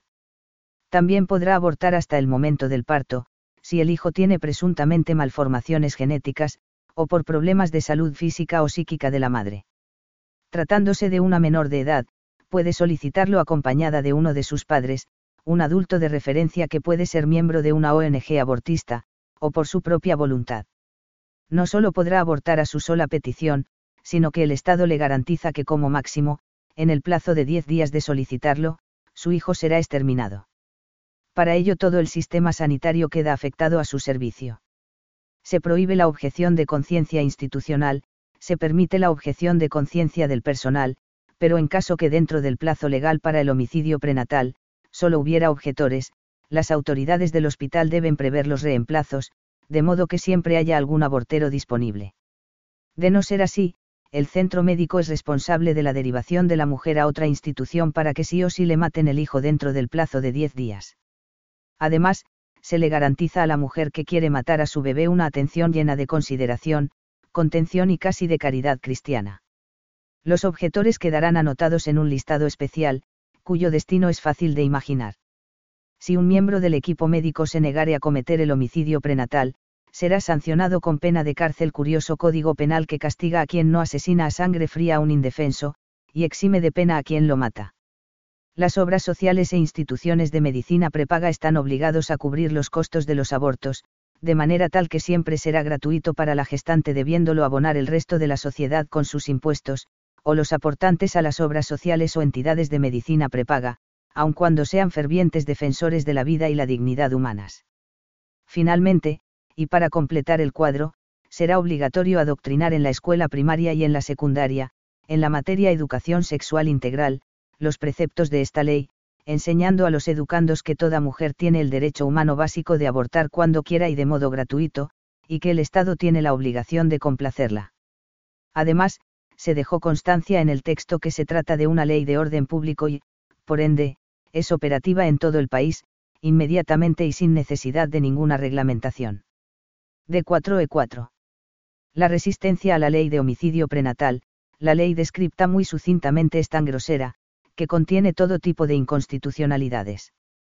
Son muchos los grupos de personas homogéneas afectados por diversos aspectos, personal médico y paramédico, centros de salud, obras sociales algunas son estatales, otras sindicales y otras profesionales, entidades de medicina prepaga todas privadas, docentes, padres de alumnos, centros de enseñanza, la Iglesia Católica, comunidades evangélicas, judías, musulmanas, etc., que tengan centros de salud o de enseñanza con un ideario religioso, contrario al homicidio prenatal.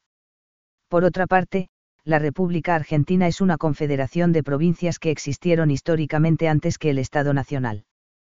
Por ende, cada provincia tiene diversos poderes que no ha delegado en la nación, entre ellos facultades en orden a la salud pública y a la educación, que esta ley avasalla olímpicamente. Ni bien entró en vigencia la ley, comenzó la resistencia a la misma de múltiples maneras, y en toda la geografía nacional. Veamos algunos ejemplos. El día de la sanción de la ley, el inefable ministro sanitario nacional declaró a la prensa que iba a ser difícil implementarla. No lo especificó, pero hay un motivo evidente, se van a hacer abortos en los centros de salud, donde la gente acudía solo a curarse o hacerse estudios para prevenir enfermedades.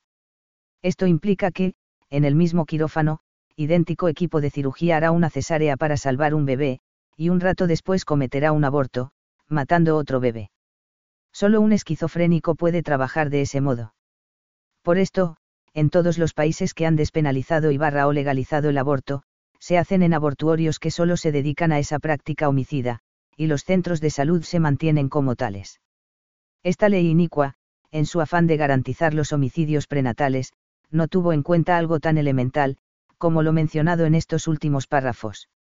Numerosos centros de salud privados ya se han declarado públicamente objetores de conciencia institucional, avisando a la opinión pública y a las autoridades provinciales o municipales competentes, que no realizarán abortos en respeto a su ideario, y porque todo su personal es objetor de conciencia.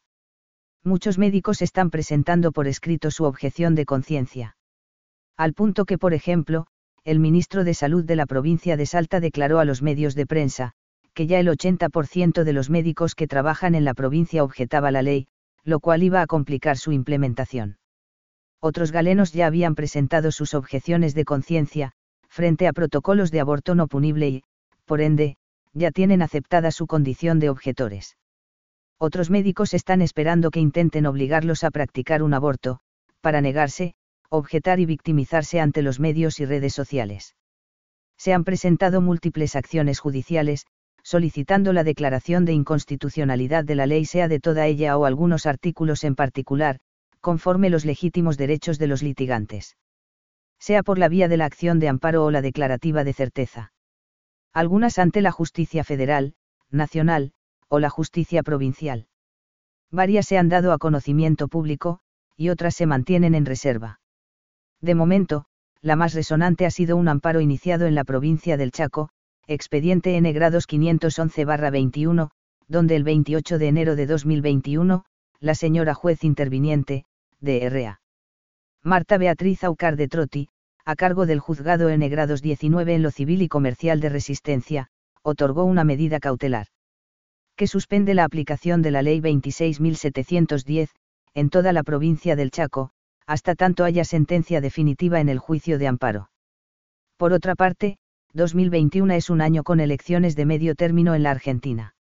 Se renueva la mitad de la Cámara de Diputados de la Nación y un tercio de la Cámara de Senadores.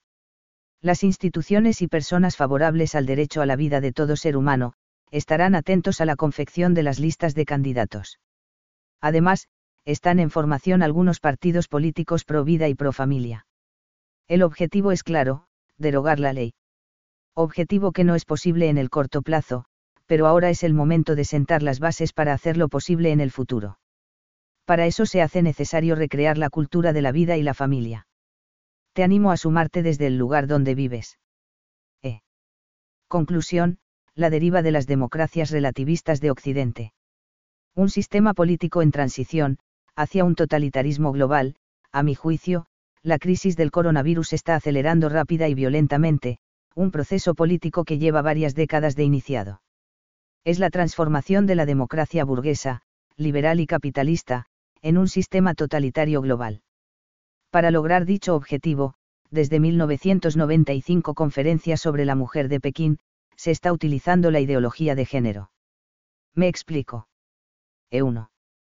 En el trienio 1989 a 91 se produjeron la caída de la cortina de hierro muro de Berlín incluido, y el colapso de la Unión de Repúblicas Socialistas Soviéticas, URSS. El mundo dejó de ser bipolar. Estos hechos históricos provocaron un revulsivo en el este de Europa, y en muchos países de Asia y África. Además, supusieron una prueba para el sistema político vencedor en apariencia, la democracia sea de matiz liberal o socialdemócrata, que también se conmocionó al quedarse sin su enemigo geopolítico, en solo un puñado de años. EU intentó capitalizar la situación, pero las contradicciones entre los partidos republicano y demócrata lo impidieron. El supuesto fin de las ideologías, fue presentado en sociedad como prólogo al intento de imposición del pensamiento único, de lo políticamente correcto. Como es sabido, tal intento cosechó numerosos enemigos. En primer lugar, la Iglesia Católica, en especial durante los papados de San Juan Pablo II y Benedicto XVI. También el Islam se opuso, al igual que partidos políticos y naciones diversas cada uno según sus propios motivos e intereses. En un segundo momento, el intento se realiza sumando la burocracia de la ONU, organismos regionales, Unión Europea, OEA, etc., y los organismos multilaterales de crédito, Banco Mundial, BID, FMI, etc. El vehículo utilizado para ello ha sido la ideología de género, tal cual se puede comprobar en estas páginas. E2. Actualmente estamos pasando aceleradamente a una tercera etapa, que profundiza las anteriores, y pretende llevarlas a su estadio final. La crisis del COVID-19 se ha utilizado como pantalla, para ocultar los movimientos que se están ejecutando en pro del objetivo final, transformar la democracia relativista Olive a lo socialdemócrata, en un sistema político totalitario de carácter global. Mientras escribía estas líneas, una noticia sacudió al mundo, mostrando de manera plástica tal intuición. El 14 de febrero de 2021, la primer ministro de Nueva Zelanda, Jacinda Ardern, ordenó el confinamiento total por 72 horas, de Auckland, la mayor ciudad del país con 2 millones de habitantes, obligándolos a permanecer en sus casas, cerrando escuelas y comercios, e impidiendo la salida del ejido municipal. El motivo de una medida tan drástica fueron tres casos de coronavirus, dos de los cuales correspondían a una nueva cepa británica. Sin palabras. Otro botón de muestra, con una periodicidad casi semanal, el multimillonario Bill Gates se dedica a desparramar opiniones y predicciones, sobre temas que no son de su incumbencia, ya sean las vacunas, su eficacia y porcentaje de la población mundial que debería someterse a la vacunación, los virus, las mutaciones del virus, el efecto invernadero, el controversial cambio climático, etc. Siempre en un tono de profeta de calamidades, y tratando de marcar pautas de cambios de comportamientos entre quienes lo escuchan. Lo más curioso de todo, es que aparece en todos los diarios, periódicos, revistas, canales de TV, y radios del planeta, con reflexiones del periodista de turno tales como suele acertar en sus predicciones. Y Gates es uno de los gurús mediáticos, que aceleran la deriva totalitaria de la democracia. E3. Sistematizando esta intuición, el filósofo italiano Giorgio Agamben publicó en 2020 su libro La epidemia como política. Es una colección de artículos periodísticos, entrevistas y trabajos antes inéditos, con relación a las gravísimas consecuencias éticas y sociales de la así llamada pandemia. Vislumbra una convulsión comparable con el siglo III en el Imperio Romano, bajo los emperadores Diocleciano y Constantino que desembocaron más adelante, en el Imperio Bizantino. Agamben vaticina la sustitución de la democracia burguesa liberal, por un despotismo tecnológico sanitario apoyado por un aparato mediático cómplice. Según vaticina, este será el aparato de control social más eficaz que existió en Occidente, porque las personas renuncian voluntariamente a libertades que ni siquiera en épocas de guerra o dictaduras les habían conculcado tal cual sucede con muchas de las restricciones con la excusa del coronavirus. Para el filósofo, este es un experimento social que reduce la vida a una condición puramente biológica, en la que se ha perdido toda dimensión social y política, y aún las dimensiones humana y afectiva han abolido al prójimo porque aceptamos hoy de buen grado, que es necesario suspender la vida, a fin de protegerla. E4.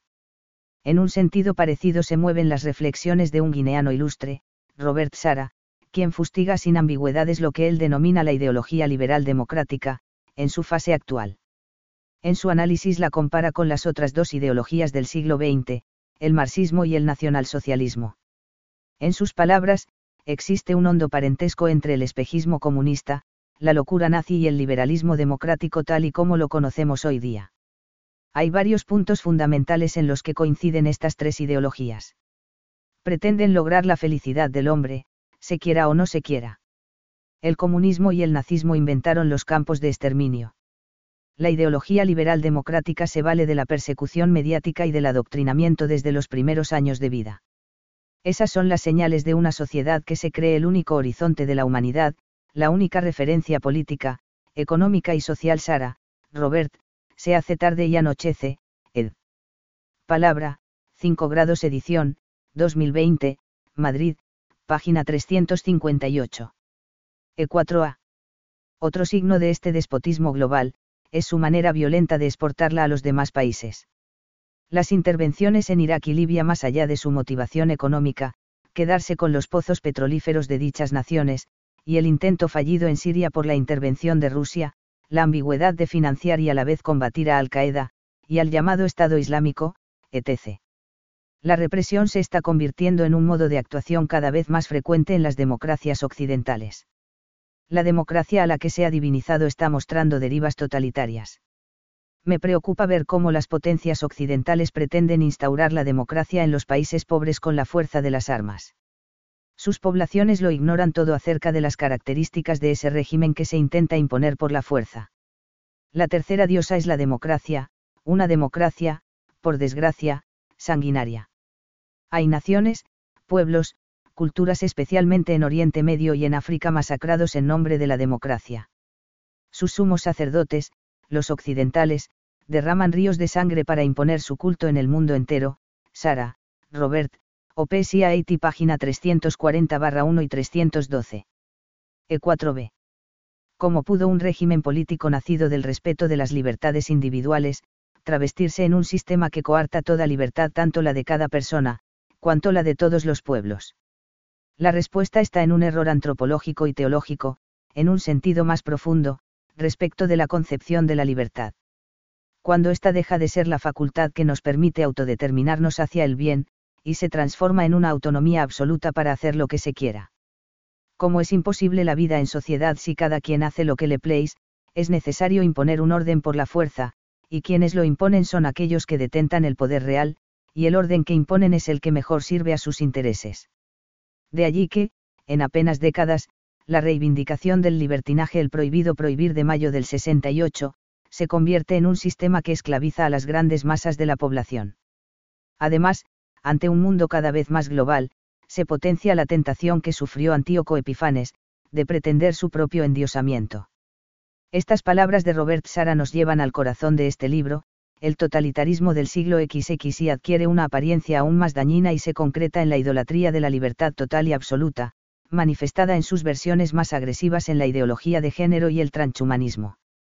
Los terribles sucesores del nazismo, el fascismo y el comunismo son las ideologías que niegan la dignidad humana, que promueven el aborto y la eutanasia. Sara, Robert, OPSI Haití, página 260. Aún más, en la era de la inteligencia artificial, el régimen de la transparencia es una falsificación de la verdadera libertad.